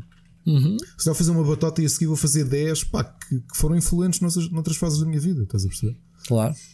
Claro. Um, porque pá, quando, olhei, quando fiz o, o fecheiro Word com, com o nome dos álbuns, eu como é que houve? Quem é que É eu difícil. vou caber aqui? Meu? Porque há Sim, vais, vais ter que deixar coisas de fora favoritos, mas se calhar outros que te dizem mensagens. Por exemplo, este Flash Gordon de longe, que é o que não é o meu favorito Queen. Provavelmente, nem Claro, um pouco claro, mais sim, ou mas menos. tem um mas, significado. mas tem uma história Pai, por por trás, exemplo, percebes? É- E Vou esse já aqui o fazer um micro spoiler. Eu vou ter aqui um, um álbum do Brian Adams, porque o Brian Adams, pai, até, aos, até eu conhecer a Celine Dion, pá, não estou a exagerar, eu só ouvia Brian Adams. Eu também. Tinha as minhas primas. Foi um dos primeiros artistas primas- que eu ouvi quando era miúdo. Sabias? As minhas primas que têm 45, 46 e a minha tia que tem 51, pá, ouviam muito New Wave e ouviam Brian Adams, estás a ver? O I Need Somebody foi uma cena que bateu muito nos anos 80, meu. Estás a ver? Eu até ouvir Anathema, quando me perguntavam qual era a música da minha vida, era hum, o Heaven do Brian Adams, Uhum. que eu ouvi numa novela brasileira, meu, porque, epá, o Brian Adams sabia compor e sabe compor, ele é um excelente músico. Ele punha-se a jeito Não. para bandas sonoras de filmes e coisas. É. Sim, sim, sim. Oh, então ouve lá, lembro-me quando bombou o Robin Hood, Eu tinha, ainda tenho lá em casa do meu avô, uma cassete onde a minha tia gravou o Everything I Do, I Do It For You do, da rádio e eu ouvia aquilo em repeat, meu. Sim, isso é uma das músicas da, do, da cassete uh, meu e da minha, da minha esposa. Está lá essa. Eu... Essa, os Enigma, uh, aquela. É isto tão bom. É? Gosto tanto, meu. Tanto, tanto. Pronto. Mas qual? O. Return to Innocence. Sim. Claro. Yeah. É Aliás, essa era a música dos meus primos. Yeah. Os primos casaram em 92 e essa foi a música, era a música deles. Enfim. Mas Enigma agora. Isto, nostalgia. Este, este Olha, este programa está uma cena de nostalgia e não vamos perder mais tempo, estamos a ficar sem tempo. Vai não, clicar aí. dizer-te uma coisa. Diz. Falaste em Enigma. Hum? Vamos ser sinceros. Enigma, eu adoro o Enigma, adoro a voz da Sandra Creto. Já gostava da voz dela, da carreira a sol dela. Sandra Greta? Mas Enigma. Sandra Creto é o nome da vocalista. Não sabia, não. Yeah. Yeah, que ela tinha tido, tinha tido um single muito bom nos anos 80 chamado Maria Magdalena. Maria Madalena. É? Na, essa na, é dela. Não. Quando ela era cantora pop a sol. Mas era essa a música? Mas era, sim. Don't wanna be Maria Magdalena. Era Vês da Mario não. Ok, não sabia. Não sabia. Uh, Muito se aprende neste podcast, Jesus. Fogo. Podcast é... Este podcast devia estar na telescola, aquilo que eu vos digo. Ninguém, ainda não nos descobriram, porque pronto, a gente também somos um. Nós, o que é que a gente faz? A gente posta no Facebook e no Twitter, siga e para a semana a mais. E, pá, é mesmo assim na boa underground. Isto quando estourar, aquela teoria do terceiro Sim, álbum, a gente ainda não jogou o terceiro álbum. Os episódios antigos, os episódios antigos, Ei, eu vou ouvir tudo, man, já ouviste a primeira temporada, meu. Ah, pessoal a fazer essas maratonas, a dizer que ainda há dois meses atrás veio ter comigo a dizer: Olha, ainda só vou no episódio e tal, ainda estou à espera que o pessoal fez um update do, do quando malta o, o pessoal segue as tuas storylines, as nossas as, as histórias. Lembras-te daquele episódio era triste quando começou a quarentena e cá está o em baixo? Compara, hoje já estamos a falar sobre o coronavírus, mas com um ritmo totalmente diferente, né? com... Isto vai ser tipo Sons of Anarchy. É. O pessoal na oitava temporada a dizer: Ei, man, lembra-se daquele episódio em que descobrimos que a tipa do Maria Magdalena é vocalista de Olha, Olha falta dizer, no, no, para tá, fechar a música, meu. Já, já falamos, a cena do. Lem... Força, estamos aqui a sobrepor. Diz, diz. Enigma. Enigma é possivelmente. Enigma é excelente, eu gosto muito. Mas é bom. É bom para sexo. Era o que eu ia dizer, mano. Mas eu não ia dizer essa palavra. É bom para mamar na boca. Era o que a gente dizia na altura. Estamos em sintonia, Ricardo. Estamos. Eles sabem disso. Estamos em sintonia. Eles sabem disso. É o Return to Innocence. Está tá tudo dito. Tu, entra, tu entras no. Não, e as outras? Gravity of Love e não sei o quê. Tu entras no. Aquilo vais um, se fores uma sex Aquilo é um bocado trans, aquilo, aquilo é tipo, é. tu ouves aquilo e, e, entras noutra dimensão. E é brutal, porque agora fiquei com saudades de ouvir Enigma. Oh my god, lá vai ele. Spotify faz magias ao qual. Na altura tínhamos que andar atrás do Napster se quisesses relembrar ou ouvir alguma coisa. Agora o teu Spotify. Enfim, olha, Vamos Já continuar. Agora ao, ao Luís Andrade, pá. Luís, olha, sei que tens nos seguido, espero que tu estejas bem. És daquela, eu sei que Quem? és das pessoas que está em. O Luís Andrade está em grupos de risco. Ah, sim, coitado, sim. E tens ele, tem, ele tem um grande abraço pá, para ti, Luís. Estou bem. Espero que tu também estejas bem. Pá, mantém-te Já agora falando em nostalgia, o Luís Andrade é um. Uh, como ele próprio diz, teve as nossas desavenças, uh, para mim está mais que ultrapassado passado, mas um, a primeira pessoa que eu conheci do meio foi o Luís Andrade e ele representava o GameSpot em Portugal. Há muita gente não sabe, eu acho que a gente já falou aqui em off, que o GameSpot já teve em Portugal e foi o Luís era um responsável. Uma vez numa apresentação, a primeira apresentação que eu fui, na altura da Play Games, acho eu, estava lá o Luís a representar o GameSpot. Portanto, yeah, já foi há uns anos valentes, assim. Agora o GN e Eurogamer, mas o GameSpot já cá teve e já foi embora. Olha, queres continuar na nostalgia? Sim. Queres? Siga. Então, olha, vamos ouvir uh, a mensagem do ouvinte NC, ok? E vamos, okay. vamos ver se é mais uma viagem ou não, ok? Carrega lá aí. Alô, malta, como vão? Nelson Calvinho aqui, diretamente de Londres, em lockdown, há um mês sem sair de casa. Espero que vocês também estejam a ter juízo e a respeitar as regras. Uh, a minha pergunta é short but sweet. Uh, estava a pensar naquelas cadeias que nós temos feito agora de os 10 álbuns que inspiraram, moldaram o nosso gosto musical, eh, os 4 ou 5 jogos que nos influenciaram, mas queria ir mesmo à raiz do problema, digamos assim, e que me dissessem qual foi o primeiro jogo que vocês se lembram de jogar na vida, com que idade, em que, não digo consola, mas em que plataforma, e exatamente o que é que se lembram de sentir a jogar esse jogo e o que é que isso mudou de, na, nas vossas vidas. E pronto, é isso.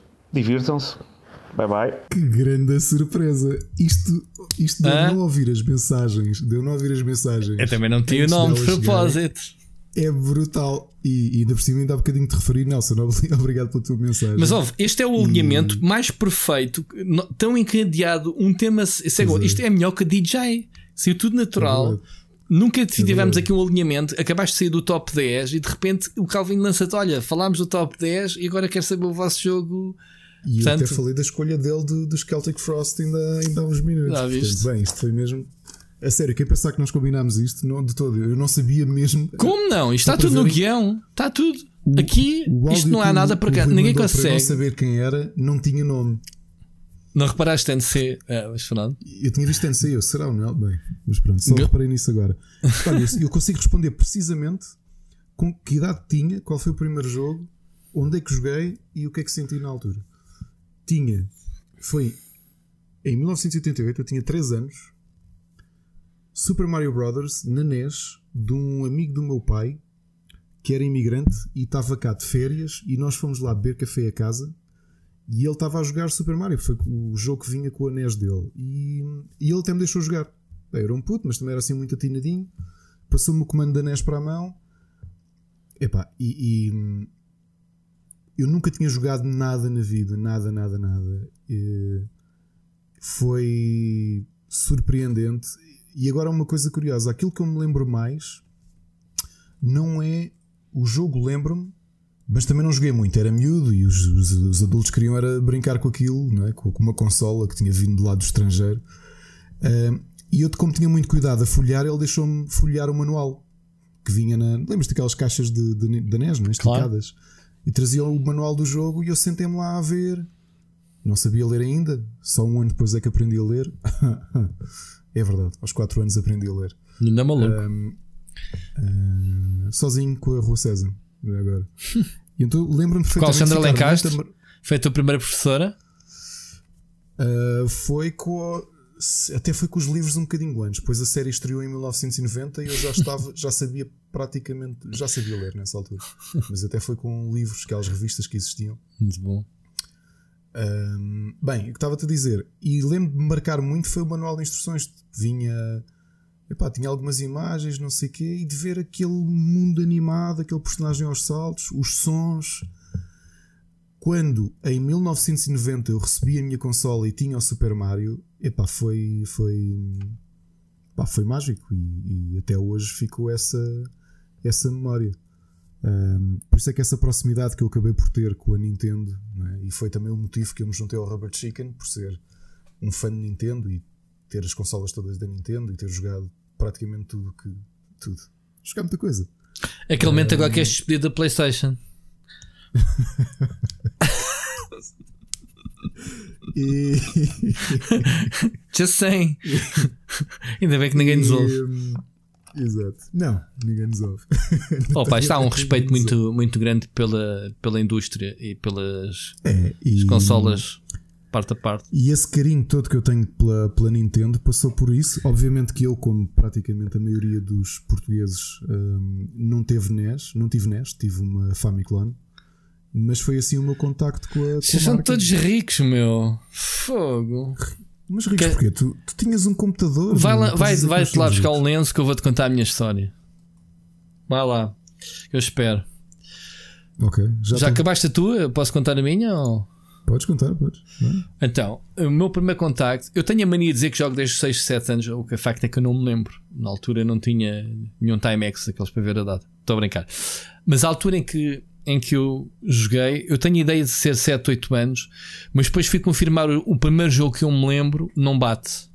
percebes? Não bate a data de lançamento com a ideia do ano ou da idade que eu tinha. Então vou apontar uh, para 10 anos, mais ou menos, quando joguei o meu primeiro videojogo. Eu fui na trafaria. Uh, eu venho de uma família muito pobre. Uh, os meus pais são de trás os montes e migraram para o Brasil. E eu fui para a trafaria quando eles vieram do Brasil, praticamente mão na frente e outra atrás. Portanto, a gente morava na. na que, o meu pai ainda hoje mora na trafaria porque regressou. Depois fomos viver para Queluz, depois da trafaria, depois regressou ele quando se voltou a casar, uh, foi para a trafaria, mas para a parte de cá debaixo do, dos prédios. E eu morei lá em cima, naquilo que já não existe hoje em dia, no, no monte, onde havia lá um quartel lá em cima, que eram umas barracas que havia lá em cima. Não é que as casas fossem barracas, mas eram, eram quase. Pronto, casas muito frágeis. E então, o meu primeiro jogo foi na casa de um dos meus amigos, num Spectrum.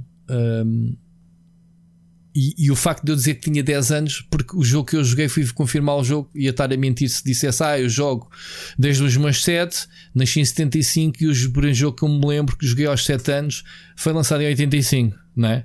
Não bate. 10 anos depois, eu tinha de ter pelo menos 10 anos.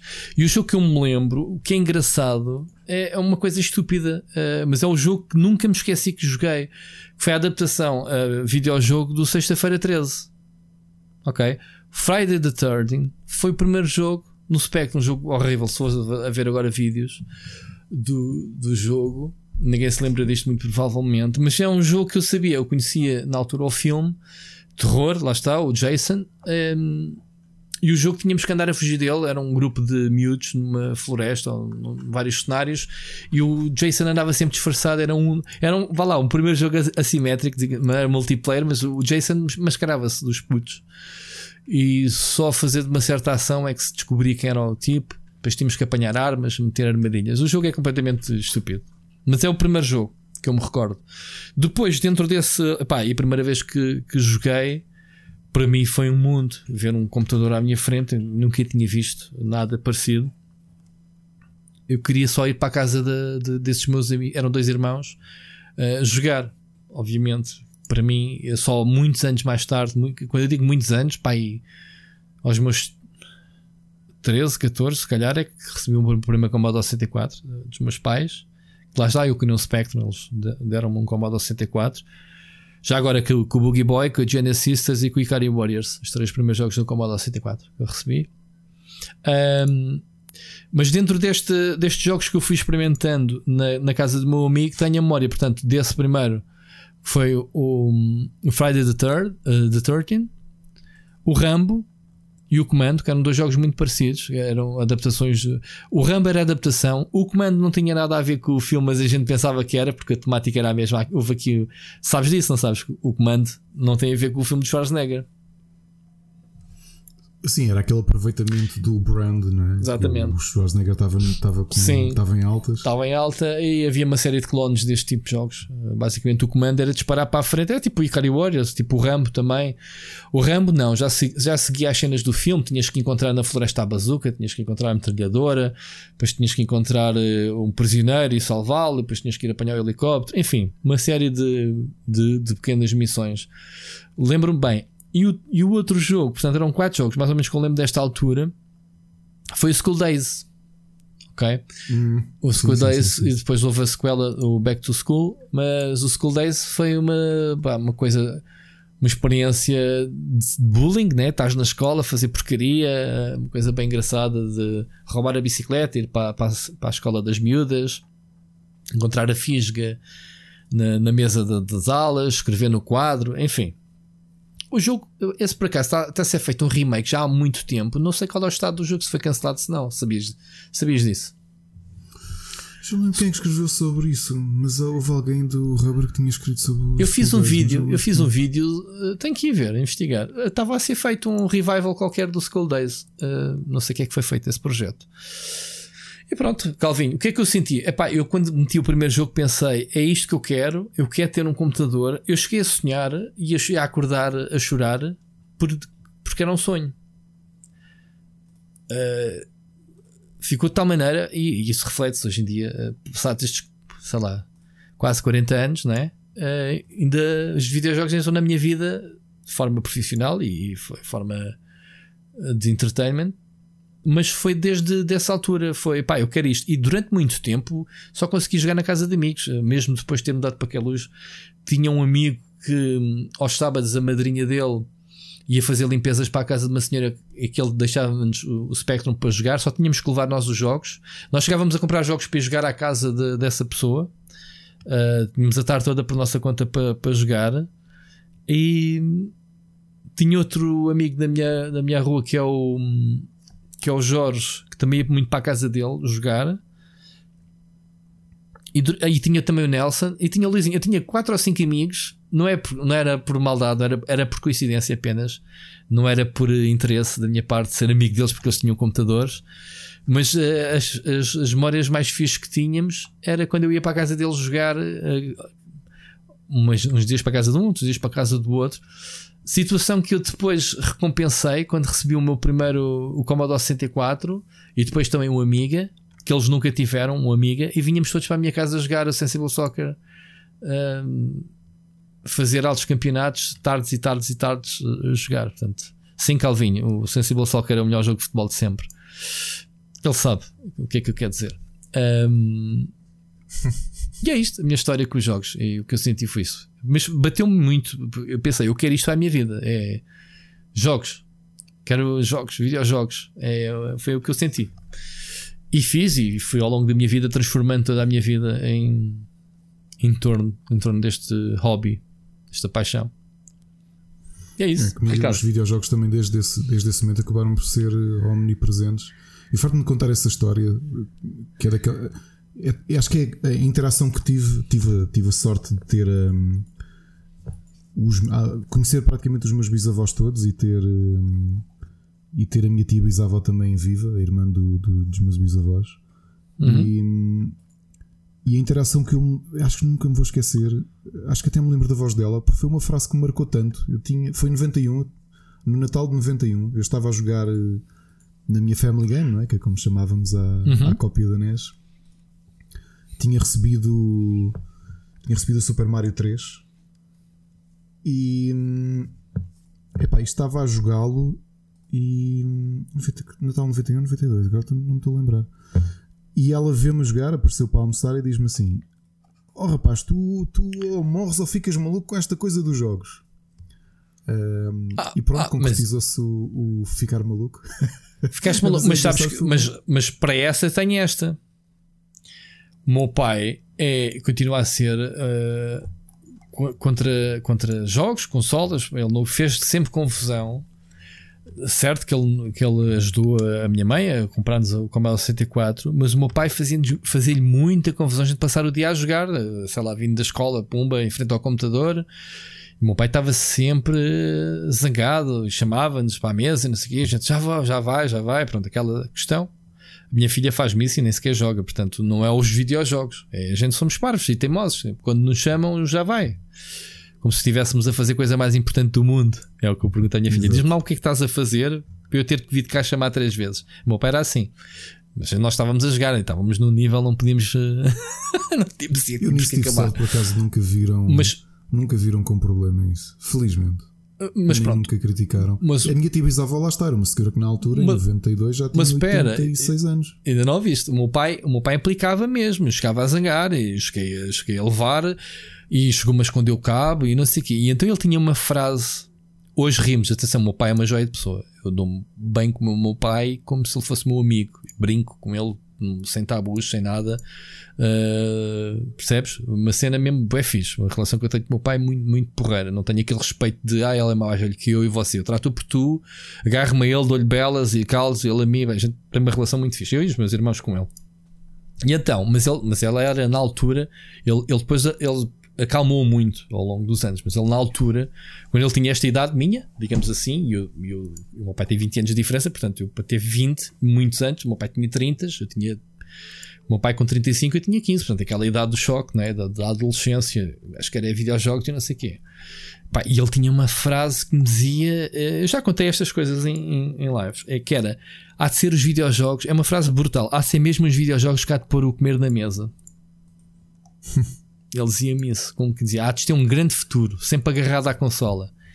E tu um quando... dia chegaste à casa dele e começaste-lhe a fazer chover notas a dizer vês para estás errado. Mas, mas, mas sim, mas sim, mas sim, engoliu-a bem engolido. Quando eu, quando eu fiz claro. o projeto PT Gamers e depois transformei em profissional uh, em jornalismo de videojogos, em quando ele me via uh, a jogar para depois escrever sobre os jogos, mudou completamente a, a, perspectiva dele. E quando ele, então, como taxista, começou a ir ao aeroporto, vezes sem conta, todos os meses, a ir-me buscar, de eu ir aqui, ali, aqui, para ir ver um videojogo, Jesus. Já ele, grande respeito que ele ganhou pela, pela cena, sim. E rimos hoje. Lembras? Estás a fazer? Estás a jogar? Não, estás a trabalhar ou estás a jogar? Ela já me pergunta o que é que eu estou a fazer. Eu disse, pai, qual é a diferença? Pois, porque contigo não há diferença. Pronto, também. Já percebes a diferença? Na altura ele zangava-se, pá, porque ele via um adolescente agarrado à consola com tens perspectivas nenhumas de vida, tipo, vais estar agarrado a isso. Também não havia muito mais para fazer, não era? Não havia internet, não, não, não, não existe, não existia um Netflix, não era? Ou vias um vídeo VHS, que normalmente eu via, arranjava todos os dias um filme para ver com o meu pai. Eu e os meus irmãos com o meu pai, à noite, tínhamos sempre um filme do Van Damme ou do, do Schwarzenegger, coisas assim, Chuck Norris, e víamos sempre, todos. Sei bem como é que isso é. Foi uma cena que tinha todos os dias havia um filme à noite em casa, mas pá, quem me tirasse o computador e os jogos tirava-me tudo. O engraçado é que tu, isto agora é um paralelismo com esta era que nós vivemos. Um, a tecnologia tem montes de coisas boas. Uh, acho que o ponto negativo do acesso que nós temos é que tu repara, tínhamos tão pouco acesso às coisas e se há poucas televisões, poucos canais, pouco não sei o quê, que era um bocado a união da família fazer várias coisas e uma delas era a própria televisão, era um ponto de unificação. Só havia uma que televisão, isto, mas vamos ver todos juntos. Só havia, era. Epá, e era tipo. Não havia grandes alternativas de canais. Na altura, nessa altura, só havia RTP1 e 2. Ponto. E havia os clubes de vídeo que safaram. E depois havia os clubes de né? vídeo, que a gente arranjou o vídeo, sim. Um, e, e, tínhamos o, o Bolero. Eram eles que traziam filmes a, a contar com. Havia. E depois, quando eu comecei a gravar filmes com, com o meu amigo Jorge em que íamos buscar as novidades todas e que o homem nos gravava, a gente fazia coleção de filmes, todos gravadinhos, na altura da época da inocência. Já era o meu pai que chegava à noite e dizia: Então, hoje, hoje, qual é o, o que é que temos hoje para ver? Já era ele todo entusiasmado. Chegava momento de. Chegou a casa do trabalho, 8 da noite, jantar, sentar a ver aquele filmezinho todos os dias era, era um ritual que a gente fazia. É, uh, e connosco era um bocadinho diferente, era aquele ritual, ou o meu avô ia sozinho, às vezes eu ia com ele, porque íamos buscar a minha tia que ela trabalhava no clube de vídeo, uhum. e era aquela ah, coisa de escolhermos, sim. fazermos uma seleção, pá, vamos levar para o fim de semana. Eram tipo 6, 7 filmes sim. para o fim de semana. Sim. Sexta a domingo, aquilo tínhamos de ver 7 filmes. Também tínhamos aqui outra nuance, era que a minha mãe, como trabalhava num restaurante, eh, só chegava a casa tipo à meia-noite ou uma coisa assim, fazia pois, os jantares. Pois. Então o serão era nós irmãos com o meu pai. Uh, durante muitos anos foi assim. Nós tínhamos um caderninho que eu no outro dia encontrei, um caderno de linhas que as minhas tias iam escrevendo os, os nomes dos filmes que já vimos, que era para, pá, para não Sério, eu tinha isso com jogos, fazia listas, só porque sim. À mão, Aqui era uma réguazinha, tipo, nome do jogo, aquela coisa... género, uh, à frente, acabado, não acabado. Muito bom. Muito bom. E 14 episódio é uma. É uma viagem. viagem. É, ainda não acabou, não é? É uma viagem do caraças. Olha, muito giro. Olha, eu estou a gostar imenso deste alinhamento, deste, desta nossa conversa. Eu espero que o, que o pessoal que, que, nos siga digam depois nos comentários o que é que acharam destas tribos. podcast. Muito louco. Mas vamos ouvir mais uma mensagem de um, de um ouvinte. Já estamos a chegar ao fim, mas ainda temos aqui mais algumas coisas para discutir. Que eu quero mesmo fazer hoje.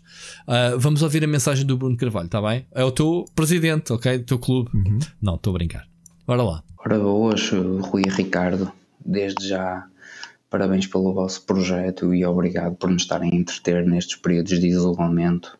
A minha pergunta é a seguinte: em 2020, será que ainda vale a pena adquirir uma Nintendo Switch, sendo que a Microsoft e a Sony já nos estão a aliciar com as suas novas máquinas?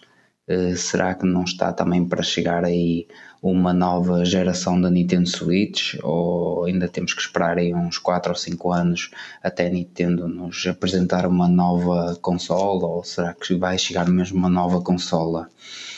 Uh, pronto, é esta a minha pergunta. Deixo aqui a, a pergunta no ar e fico à espera para saber as vossas opiniões. Eh, mais uma vez, eh, parabéns pelo vosso trabalho e obrigado pela vossa companhia. Um abraço. Bruno, obrigado pela tua mensagem, antes de mais. obrigado por, por, por nos permitires acompanhar-te nesta, nesta fase. Acho que estamos cá uns para os outros, não é? é. Olha, a mesma a propósito daquilo que eu dizia ao bocado, espero que vocês gostem e o Bruno a agradecer. Parece que isto foi tudo. Agora já envolvemos é. o, os nossos ouvintes no nosso guião. Portanto, nós já fazemos Exato. o guião, escrevemos perante as, hã? as mensagens. Oh, siga. E, eu não sei o que é que. Acho que não tinha falado ainda sobre isto com o Rui. Uh, pergunta um: se vale a pena uma Switch? Tu és a pessoa que tem de responder a isso, porque hum, pois. depende do teu perfil de jogador. Se o teu perfil de jogador é como existe uma grande, uma grande generalidade de pessoas que aquilo que querem dos videojogos são uh, os jogos, as experiências mais realistas de todas, os jogos graficamente mais potentes e tecnologicamente mais potentes, aí se calhar não faz muito sentido procurares uma Nintendo Switch. Se fores um jogador que de forma clássica uh, segue a PlayStation ou a Xbox e é só esse tipo de jogos que tu jogas, não vale a pena. Agora, se queres uma experiência diferente que as outras plataformas não te podem dar, a Switch realmente é um ótimo complemento ou uma ótima plataforma.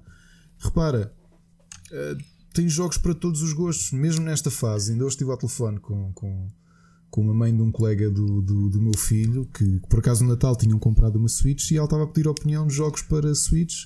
Está bem que neste caso é para miúdos, mas eu indiquei também sugestões para a família. O que é que podem. O que é que podem comprar? O Animal Crossing é um excelente jogo. É, é o jogo perfeito para esta fase da nossa vida.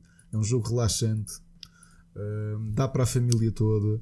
Depois tens pérolas dos videojogos como o Breath of the Wild e o Super Mario Odyssey, que são brilhantes. E, tens um repositório dos, dos 350 mil jogos que estão a ser adaptados.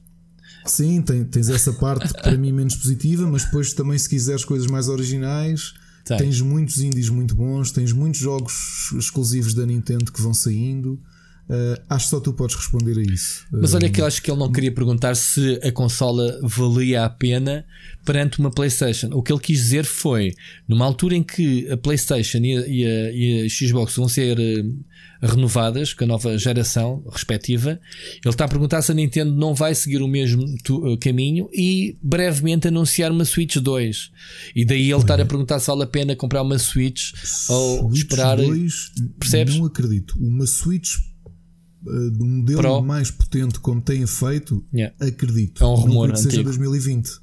Porque se nós analisarmos o que é que aconteceu, por exemplo, com a 3DS, a New 3DS saiu um ano ou Todas dois as consolas. Todas. Saíram, o, ga o Game Boy teve. A...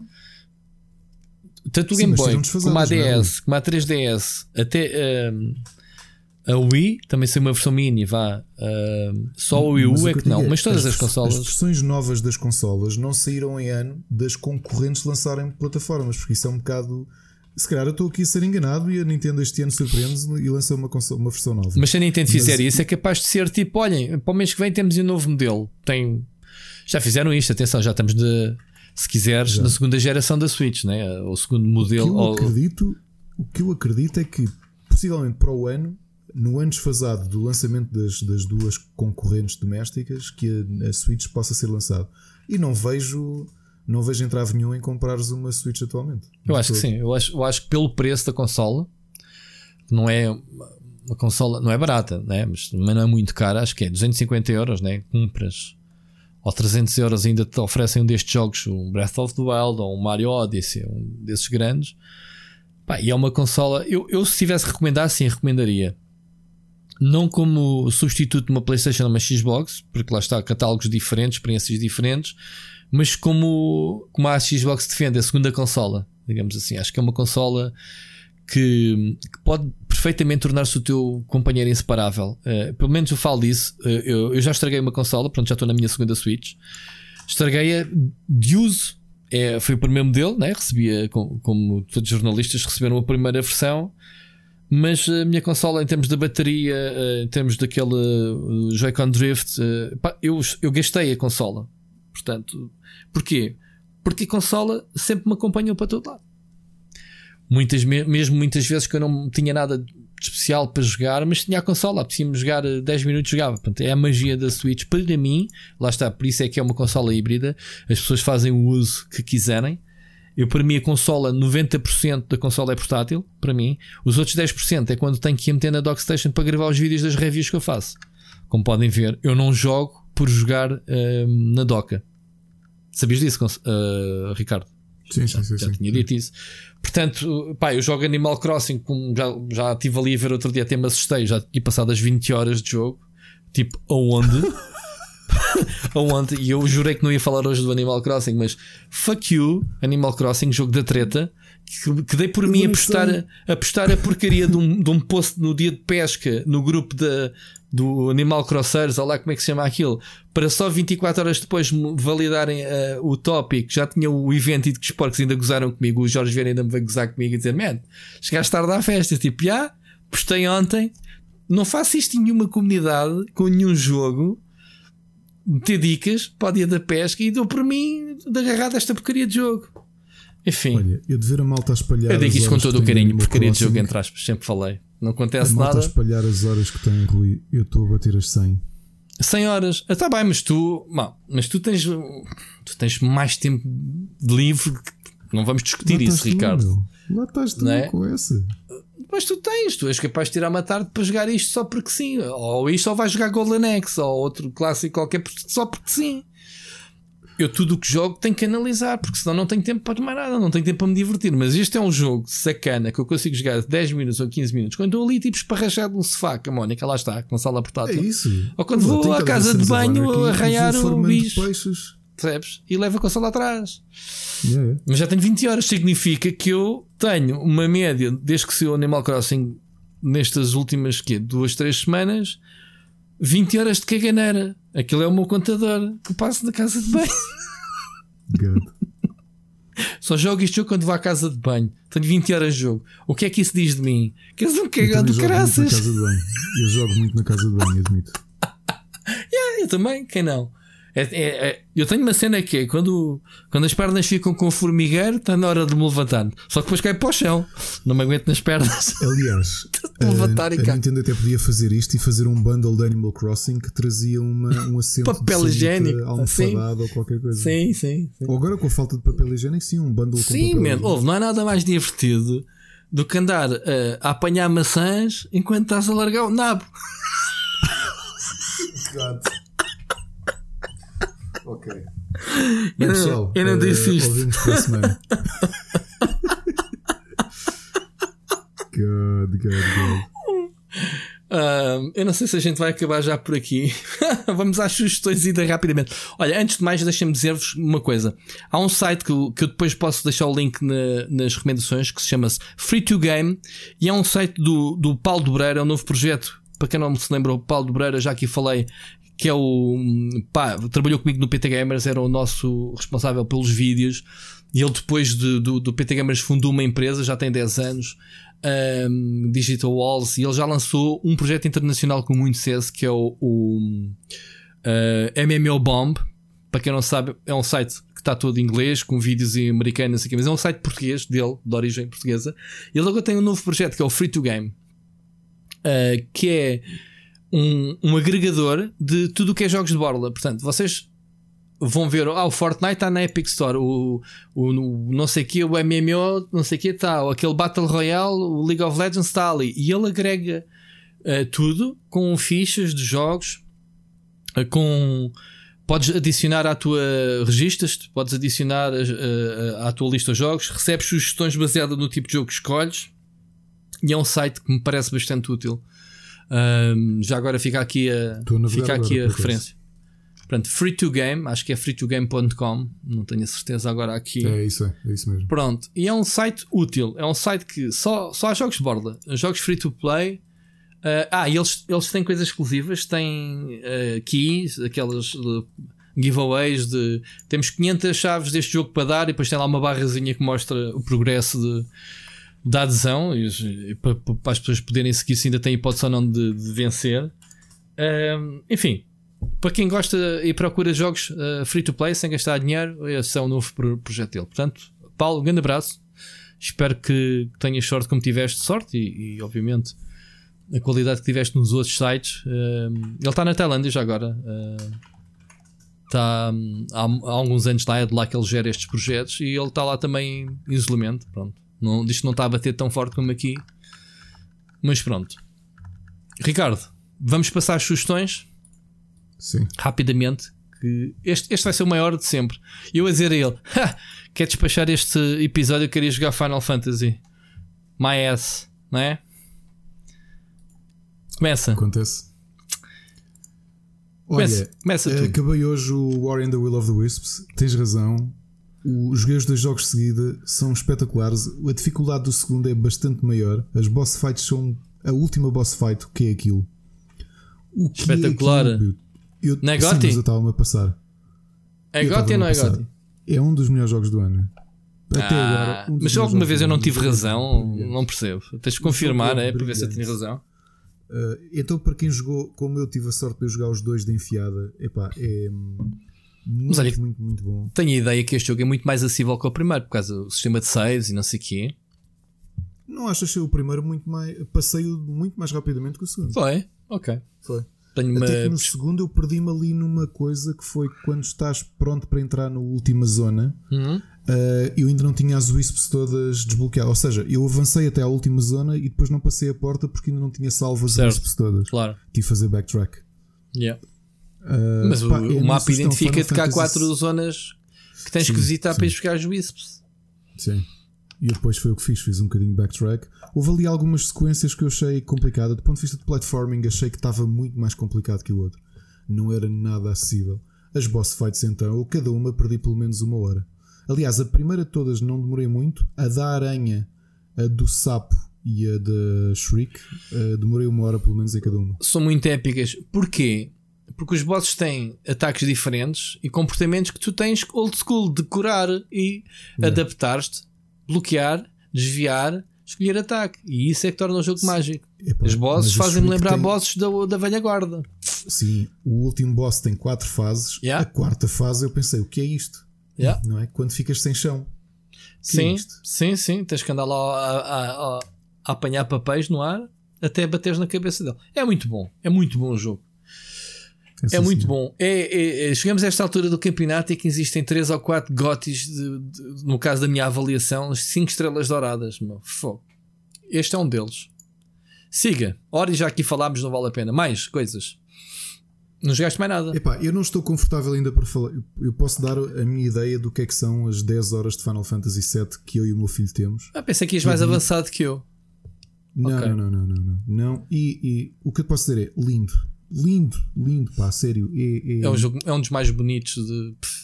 É deslumbrante o jogo, pá. É deslumbrante. O, o, artigo que eu estou a escrever sobre Final Fantasy VII não, não, não vai ser uma análise. Faço já aqui um. Estás sempre à espera das é minhas análises, tu agora, não é? O, não, porque. O, minha, epá, o Resident um Evil 3.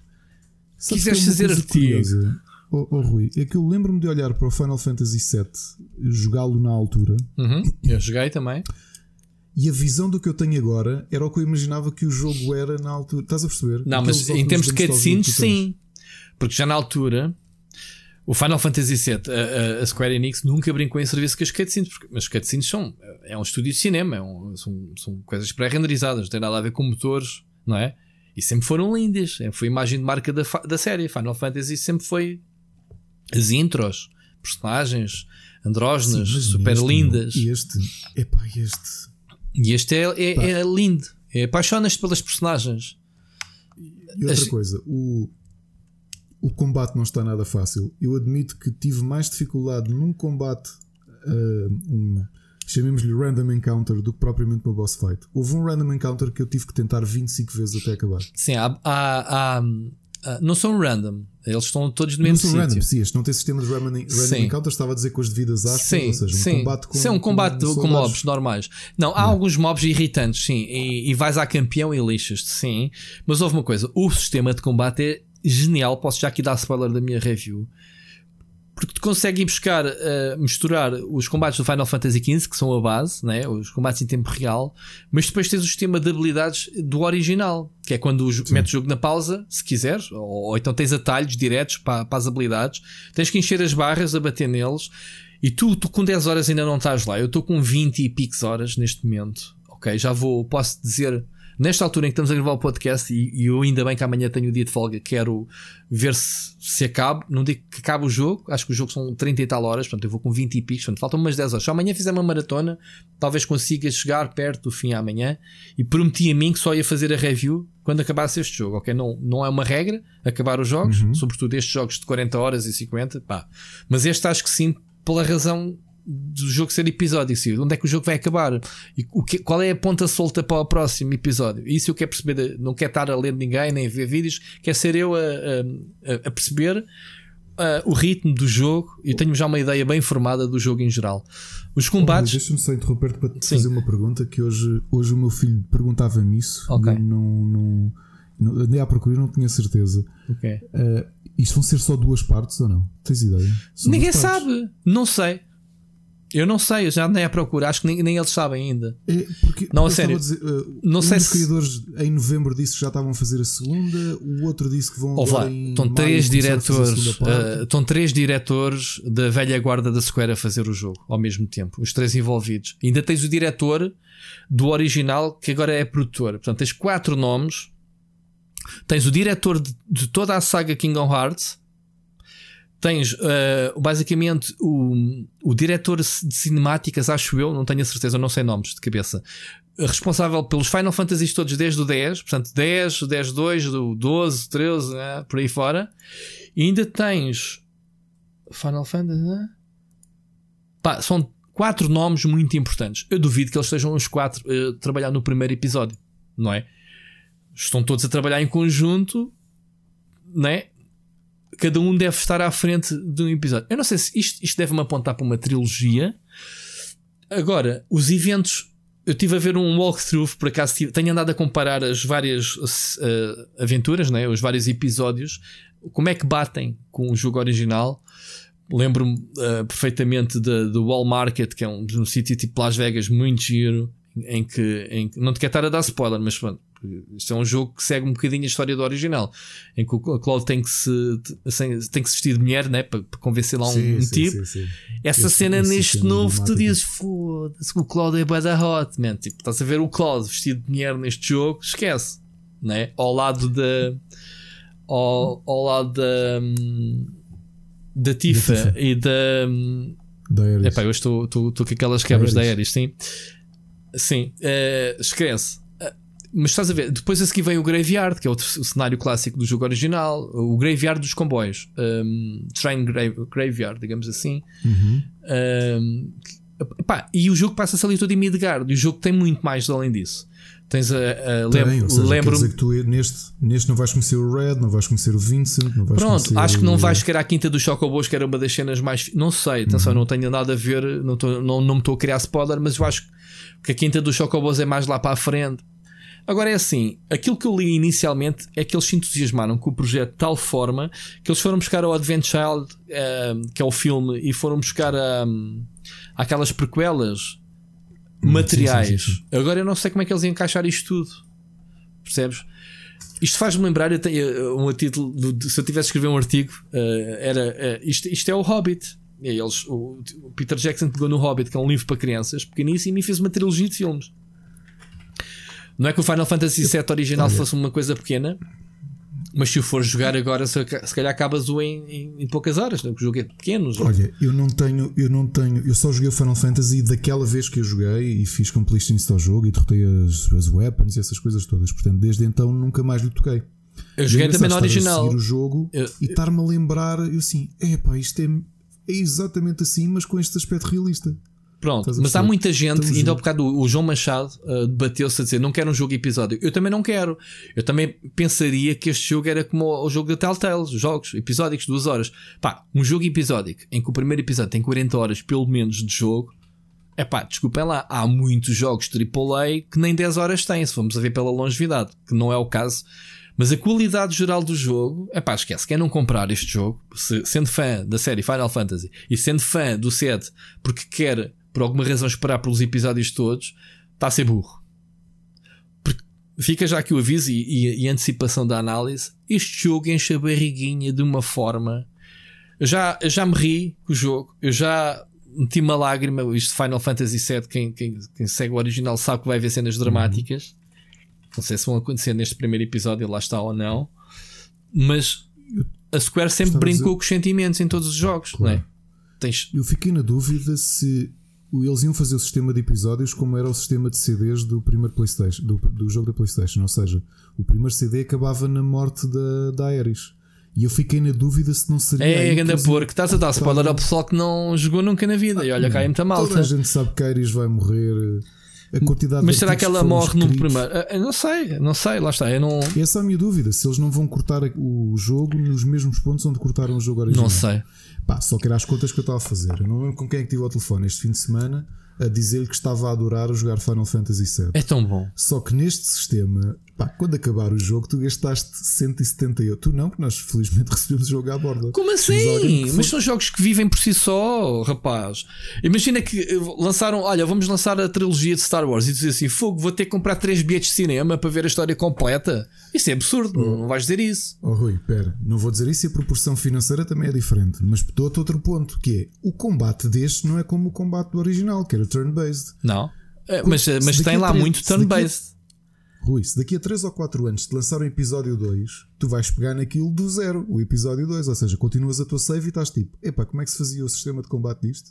Ah, mas isso é normal, acontece todos os jogos, pá, tu tens que reaprender a jogar, tens que, eu, se for jogar ao jogo, ao Ori, que, que batei o boss tipo com o sopro porque sabia as, as, técnicas todas. Agora vou pegar no jogo e parece uma, uma velha de 80 anos que nunca jogou um jogo na vida. Sim, mas tu fores pegar no jogo, vais começar o jogo do início. Aqui vais continuar o jogo já com 40 horas no jogo. Mas será que vai? Já não sei. Uh, vai buscar o save? Não sei. Ah, e será que vai ser para esta geração o segundo episódio de Final Fantasy VII? Man, não. tu, tu compreendes esta indústria? Não, sério? Não, não, não, não, e até vai acontecer uma coisa, olhando para a Square e o que eles têm feito com, com, este com o Kingdom este... Hearts, o que eles vão fazer quando sair o episódio 2 é que tens uma versão nova que eles é o dão 2. Que vachete, meu. Eles lançam, eles lançam, anunciaram o Final Fantasy VII em 2015. Ok, este jogo já teve, só desde que foi anunciado, teve 5 anos em produção. Cada Final Fantasy demora para aí 20 anos a fazer, quase, meu. O Final Fantasy XV, sabes quando o Final Fantasy 13, lembras-te do, do, do, Versus 13? O 15 era o Versus, que eles desistiram do nome e deram. Ah, pá, o Versus, man, isso foi anunciado no primeiro Final Fantasy 13, que saiu uma trilogia com vários anos de diferença. E, e, e quando foi anunciado o primeiro Final Fantasy 13, foi anunciado o Versus, lembras-te? Sim, sim, sim, sim. O Versus depois acabou por ser, tipo, 10 anos depois, transformado num Final Fantasy 15. E este, pá, foi anunciado em 2015, já foram 5 anos. Quantos anos é que ainda tinham para trás? E houve problemas. Eles, o jogo começou por ser feito, sabes por quem? Pela. Hum, pela CyberConnect 2. E eles tiraram-nos o jogo da mão e, e puseram-no em produção dá dois anos e meio para cá, mais ou menos. Não tem sido um parte fácil. Mas agora é assim: pegando neste jogo, pegando neste jogo, quem não jogar este Final Fantasy VII só porque está de birra, desculpem a expressão, vocês percebem o que eu quero dizer. Estão a passar ao lado e se quiserem, vejam depois a minha review e vídeo. Vou tentar fazer uma, uma, uma ideia, um, lá está, uma crítica um, por aquilo que o jogo oferece em si. É pá, está do caraças. Tá. É uma viagem, é uma viagem. Eu já não me lembro como é que a cena começou. Estás a ver aquela sensação daqueles jogos que tu segues, segues, segues, segues e pensas assim: como é que isto começou mesmo? A transformação do Cloud, que estava no primeiro jogo, era uma cena bem interessante. Do soldado, eu sou um ex-soldier, sou um mercenário. Queres quê? Queres, queres ajuda para atravessar a estrada? Se me pagares, há a transformação dele perante as outras eh, personagens. Está tá tão bem feito neste novo jogo. Estás a ver? Tá. Uh, um pormenor. Os um... iniciais do vídeo eu estava aqui, pá, encostei-me encostei na do? cadeira e fiquei simplesmente: o que é isto? O que é isto? É tão bonito. Mano, tu tens, tu tens neste jogo a cena mais divertida. Às vezes a gente entusiasma e pensa dar spoiler. Uma das cenas mais divertidas deste jogo é um, é um rhythm game. Estás a ver? Um rhythm game, tu vais te rir bué a jogar essa parte. É um jogo de, de. Como é que se diz? Quick, quick, quick time action, estás a ver? Um rhythm game. Sim. Epá, e, e sei lá, eu, uh, o facto de, de, Da Ares tentar dar um i5 dele durante 10 vezes, estás a ver? Até que ele finalmente lá estende a mão. Estás a ver a transformação dele. E isto torna pá, esta história especial. Enfim, olha, vai jogar. Eu não quero estar a dar mais uh, spoilers, mas quem não jogar é um ovo podre. Ok? Olha, grande surpresa. Não vamos falar mais de Animal Crossing. Eu ia falar aqui da pesca, pá, mas já estamos com malta, 12 horas e 40 neste minuto. Ainda não falámos todas as recomendações. Animal Crossing não vamos falar mais, mas houve o torneio de pesca, houve o, o, o evento da Páscoa, completei os dois. Brutal. Siga. E agora estou a vender naves. Comecei o negócio esta semana. Olha, duas coisas que eu quero recomendar. A primeira, azar do caraças. Tive aqui o jogo tanto tempo e não tive tempo. Persona 5 Royal, tu, Ricardo, tinhas dito que este Royal é uma justificação para tu jogares um jogo que tu andavas para jogar e não o tinhas conseguido. Sim. Certo? Já eu sim, sim. passei ao lado de toda a série Persona. Eu não conheço a série, não acompanhei, nunca tinha jogado o 5, não tinha qualquer interesse em jogar o Royal até me ser enviado para teste e, obviamente, por respeito, instalei, comecei a jogar e pensei assim: o que é que eu estou a fazer com este jogo na terça-feira, sabendo que quinta-feira vou receber o Final Fantasy VII? Já joguei duas ou três horas no jogo. O jogo está do caraças. É o jogo, arrumei para a prateleira, obviamente, que o Final Fantasy VII tem mais uh, relevância que o Persona 5, porque o, o Royale é não deixa de ser o, o Persona 5, mas a versão definitiva de, do jogo, né? com todos os extras, com todas as afinações feitas. Portanto, vou fazer review deste jogo, vou-lhe dar mais horas. E este o Final Fantasy VII tem 40 horas. Já li que este jogo tem 100 horas. Sim, sim, sim. sim. Pá, é uma maluquice estes uh, JRPGs. Mas pronto, Persona 5, malta, podem mandar tomates, sim. Eu não, não conhecia, passou-me ao lado, nunca tive grande interesse. É daquelas séries. Uh, animes, eh, JRPG, mas está delicioso, muito bem feito. Uh, os diálogos, a história está muito gira. Estou a gostar, ok? Estou a jogar Final Fantasy VII apaixonado, mas estou já a olhar de lado para o Persona 5. Quando acabar, sei que não vou chorar muito. Durante muito tempo, Final Fantasy o buraco fica porque tenho logo a seguir Persona. Arranjei-me aqui para o Valorant, que é a cena que anda aí toda a arrebentar. Uh, não sei se jogaste, se recebeste. Tenho aqui só. Loucura. Era suposto ter recebido, mas acho que não cheguei a receber. Que eu tinha pedido o meu, a minha conta. Ah, então vai à conta. É. Vai instala o client da Valorant. Ela fez-me a mesma ah, coisa. Isso. Okay. Uh, sim, se tiveres o client, tens lá o jogo. o jogo. É, a minha mulher tem estado aqui a ver o jogo em Twitch. Até Pronto. estava o. Eu ainda não tive coragem para jogar. a lista dos Trivium a jogar. Portanto, Ricardo, se quiser jogá-lo comigo, um, um, eu estou sempre a convidar um para jogarmos coisas juntos, mas tu, pronto. Yeah. Compreendo. Não tenho este tempo. Mas o Valorant isso, jogamos em grupo, principalmente monubes. Eu não joguei. Uh, pá, como é que tu vais jogar Valorant uma beta quando tens um Final Fantasy VII nas mãos? Uh, não é? Pois é tive sexta, sábado e domingo sempre a jogar Final Fantasy.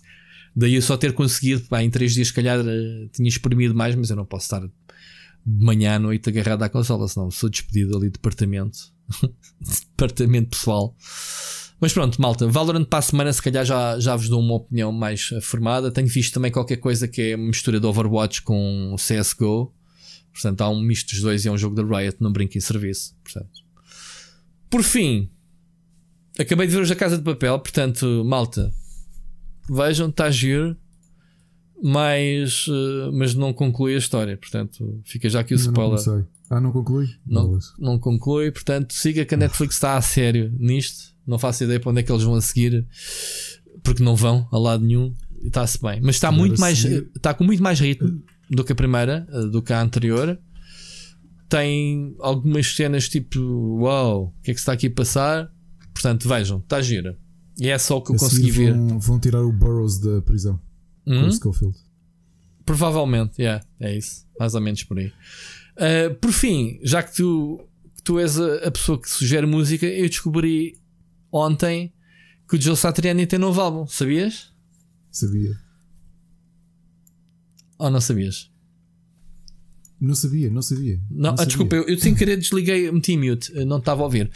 Um, não, não, eu estava aqui a dizer e falhou uma voz, não sabia, não sabia. E gosto imenso do Satriani, não sabia que ele tinha lançado. Lançou álbum. dia 10 de abril, portanto tem 4 dias este álbum. Eu só ouvi uma vez, confesso, mas é a cena dele: nhé, nhé, nhé, nhé, meter a guitarra a falar contigo, assim, a, a assobiar-te ao ouvido, estás a ver? A cena do Não é um. Claro, ainda não bate, não bate como o Surfing with the Alien, não é? Uh, que é um clássico eterno.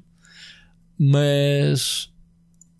Uh, pá, não tenho grande opinião. Era só mesmo para dar a, a notícia de que de vez em quando estes, Olha, esta malta. Digo já que enquanto, enquanto estiver a trabalhar, vou estar a ouvir o álbum novo do Satriani, até porque é instrumental, portanto yeah. é uma ótima companhia para trabalho. Olha, tenho duas sugestões de, de, de álbuns por acaso. Conta? Que os Conception lançaram um álbum dia 10. Dia 10? Acho que foi dia 10. Os Conception, para quem não conhece, é uma banda de prog que, que era do, do vocalista de Camelot. Ele saiu dos Conception para ir para Camelot e pronto, teve uma carreira internacional. Uh, entretanto, saiu para aí há 10 anos da banda e voltou-se a juntar com os seus antigos colegas e reformaram os Conception. Lançaram este State of Deception, que está engraçadinho. Okay. E depois os grandes Nightwish também acabaram de lançar o, mais um álbum, agora com a Floriansen. Ali, agora. Nightwish não é assim uma, uma banda tipo gótica uh, muito americana? Não, é não. power metal com. Foi assim uma das bandas que não vai aparecer na lista de 10 álbuns que me influenciaram. Uh, Mas isso tem, mete sido... vampiros e bê sangue, né? Esse tipo não, de concept. Não, não, não, nada disso. Ok, não. tenho a ideia errada. Nightwish, a diferença que eles tinham é que tornaram-se muito famosos por causa disso. Tinham uma cantora de ópera como vocalista, okay. que era a Turunen. Ok, ok. E tiveram assim um sucesso. São Sim, nunca, nunca, nunca ouvi muito, mas conhecia pelo nome, mas eu tinha uma ideia diferente. É, vale a pena, vale a pena. Eu gostei muito dos primeiros álbuns deles. Estava sempre a ouvir isto. No, lembro no liceu de me terem arranjado cópias dos discos. Pá, estava sempre a ouvir os álbuns originais. Pá, depois fiz, aconteceu com a maior parte das bandas de metal sinfónico e afins fizeram. Essencialmente eles estão todos os anos a lançar o mesmo álbum que lançam há 18 anos. Percebes? Aquilo é sempre tudo igual. Uh, mas pronto, agora é com a Floriansen, que era vocalista tipo dos After Forever, é uma grande cantora. Lançaram agora este Human. Ponto, dois pontos, dois, nature. dois pontos, Nature. Ponto. Ok. Uh, Títulos pronto, conceptuais. Para quem gosta de Nightwish, sim, para quem gosta de Nightwish, eu ouvi o single Swarm a Nightwish que é a mesma coisa que dizer, pronto, para quem gostou dos, dos últimos 10 álbuns, vai gostar deste. É, é como uh, o Joe Satriani, soa-me uh, Joe Satriani, pronto, a guitarrinha dele. Uh, pronto, pronto, se ele é agora soasse a Steve Vai, é que já era estranho. era estranho. era estranho. O Malmsteen. ok. Olha, um, é, é, eu acho que é tudo, porque vai lá se quiseres acrescentar mais yeah, alguma é, coisa. É tudo, é tudo, é tudo. Porque fica aqui a novidade que este podcast que ao início disse, estava a dizer ao Ricardo que queria jogar o Final Fantasy e não queria demorar muito, concretizou-se, que é quando a gente quer despachar. Neste momento estamos com 2 horas e 50, portanto, malta, é o episódio de longe maior. Vamos ver se a gente não vai fazer este episódio como, como fizeram ao Final Fantasy. Vou cortá-lo em duas partes, não, Ricardo? Exato. Era, era, um episódio conceptual e as pessoas ouviam a primeira parte eh, até à pergunta do Calvinho, ficava ali. E depois, se quisessem, pagavam. Yeah, pagavam o DLC ou, ou, ou o Patreon, digamos assim, e pronto. Ficávamos Estes assim. episódios são tramados. Isto, fazer, isto agora desabafo para quem nos ouve. Um é óbvio que nós somos amigos e damos bem e entendemos e, e, não precisamos de concordar e acho que um podcast também não precisa que nós concordemos para que a coisa flua. E é engraçado como nós temos realmente uma, uma boa química a fazer isto. Porque eu vou-vos dizer, o Rui é que normalmente prepara os temas no, no fecheiro. Eu só olho para eles quando abre aqui o. Abre aqui. Muito o, sacana. O fecheiro, a, a gravação. Os últimos Mas, dois episódios. Os últimos. Dele, Diz. Ele precisa estar atualizado. Uh, mas é uma coisa curiosa que olha para o alinhamento, especialmente esta fase de quarentena mundial. E eu pensei, pá, isto nunca temos muita coisa para falar. Eu pensei, porque se calhar este episódio chegamos a uma hora. O Tanas, chegamos a uma hora. mas olha que eu também pensei uh, nisso. Eu, eu, disse ao início, olha, pá, não temos aí muitos temas. Eu olhei para isto hoje, pá, por pura preguiça durante o fim de semana a jogar Final Fantasy não andei à procura de nada. E então tanto a semana passada como hoje foi aqui uma horinha antes de começarmos a gravar que eu comecei a dar a nossa voltinha. Obviamente, aqui dois ou três temas que o comando, quando bateu, meteu logo aqui, e outro, outro, um ou outro assunto meti logo aqui. Mas as duas mensagens foram-nos enviadas para quem não, para quem não, não sabe 20 minutos antes de começarmos a gravar, sabias? O Nelson Calvinho às 9h30, uh, Ricardo, a gente começa a gravar novamente às 10, hoje foi um bocadinho mais tarde, às 10 e um quarto, disse-me: Olha, uh, queria-vos mandar uma mensagem, mas se calhar já começaram a gravar. E eu disse: Não, manda! E lá mandou a mesma coisa. Eu fui para o Twitter dizer: Preciso de temas, pessoal. E o João, o João, o, o Bruno Carvalho mandou nem sequer tínhamos estas mensagens dos ouvintes aqui no alinhamento, portanto, a meia hora antes de começarmos. É assim, malta. Este podcast pode ser 3 horas, podemos só partir cascalho, não é? Ou como é que se diz? Cuspir cascalho, como diziam os nossos amigos do Rumble Pack. Grande abraço, Tiago Franco e Pedro Nave, que eu sei que pelo menos o Pedro Nave ouve o nosso podcast um, do Rumble. E pá, 3 horas. E eu acho que hoje foi muito fluido, porque os temas todos, um para o outro, um para o outro, um para o outro, parece que foi mesmo feito. Portanto, estamos só aqui. Quem mais chora isso a vez chegamos às 3 horas. Mas é isso, Ricardo. Ouvimos para a semana. Ouvimos para a semana. Agora era aquela parte em que tu dizias ouvimos para a semana. Eu disse ouvimos para a semana. Foi? Foi. Ainda abraço.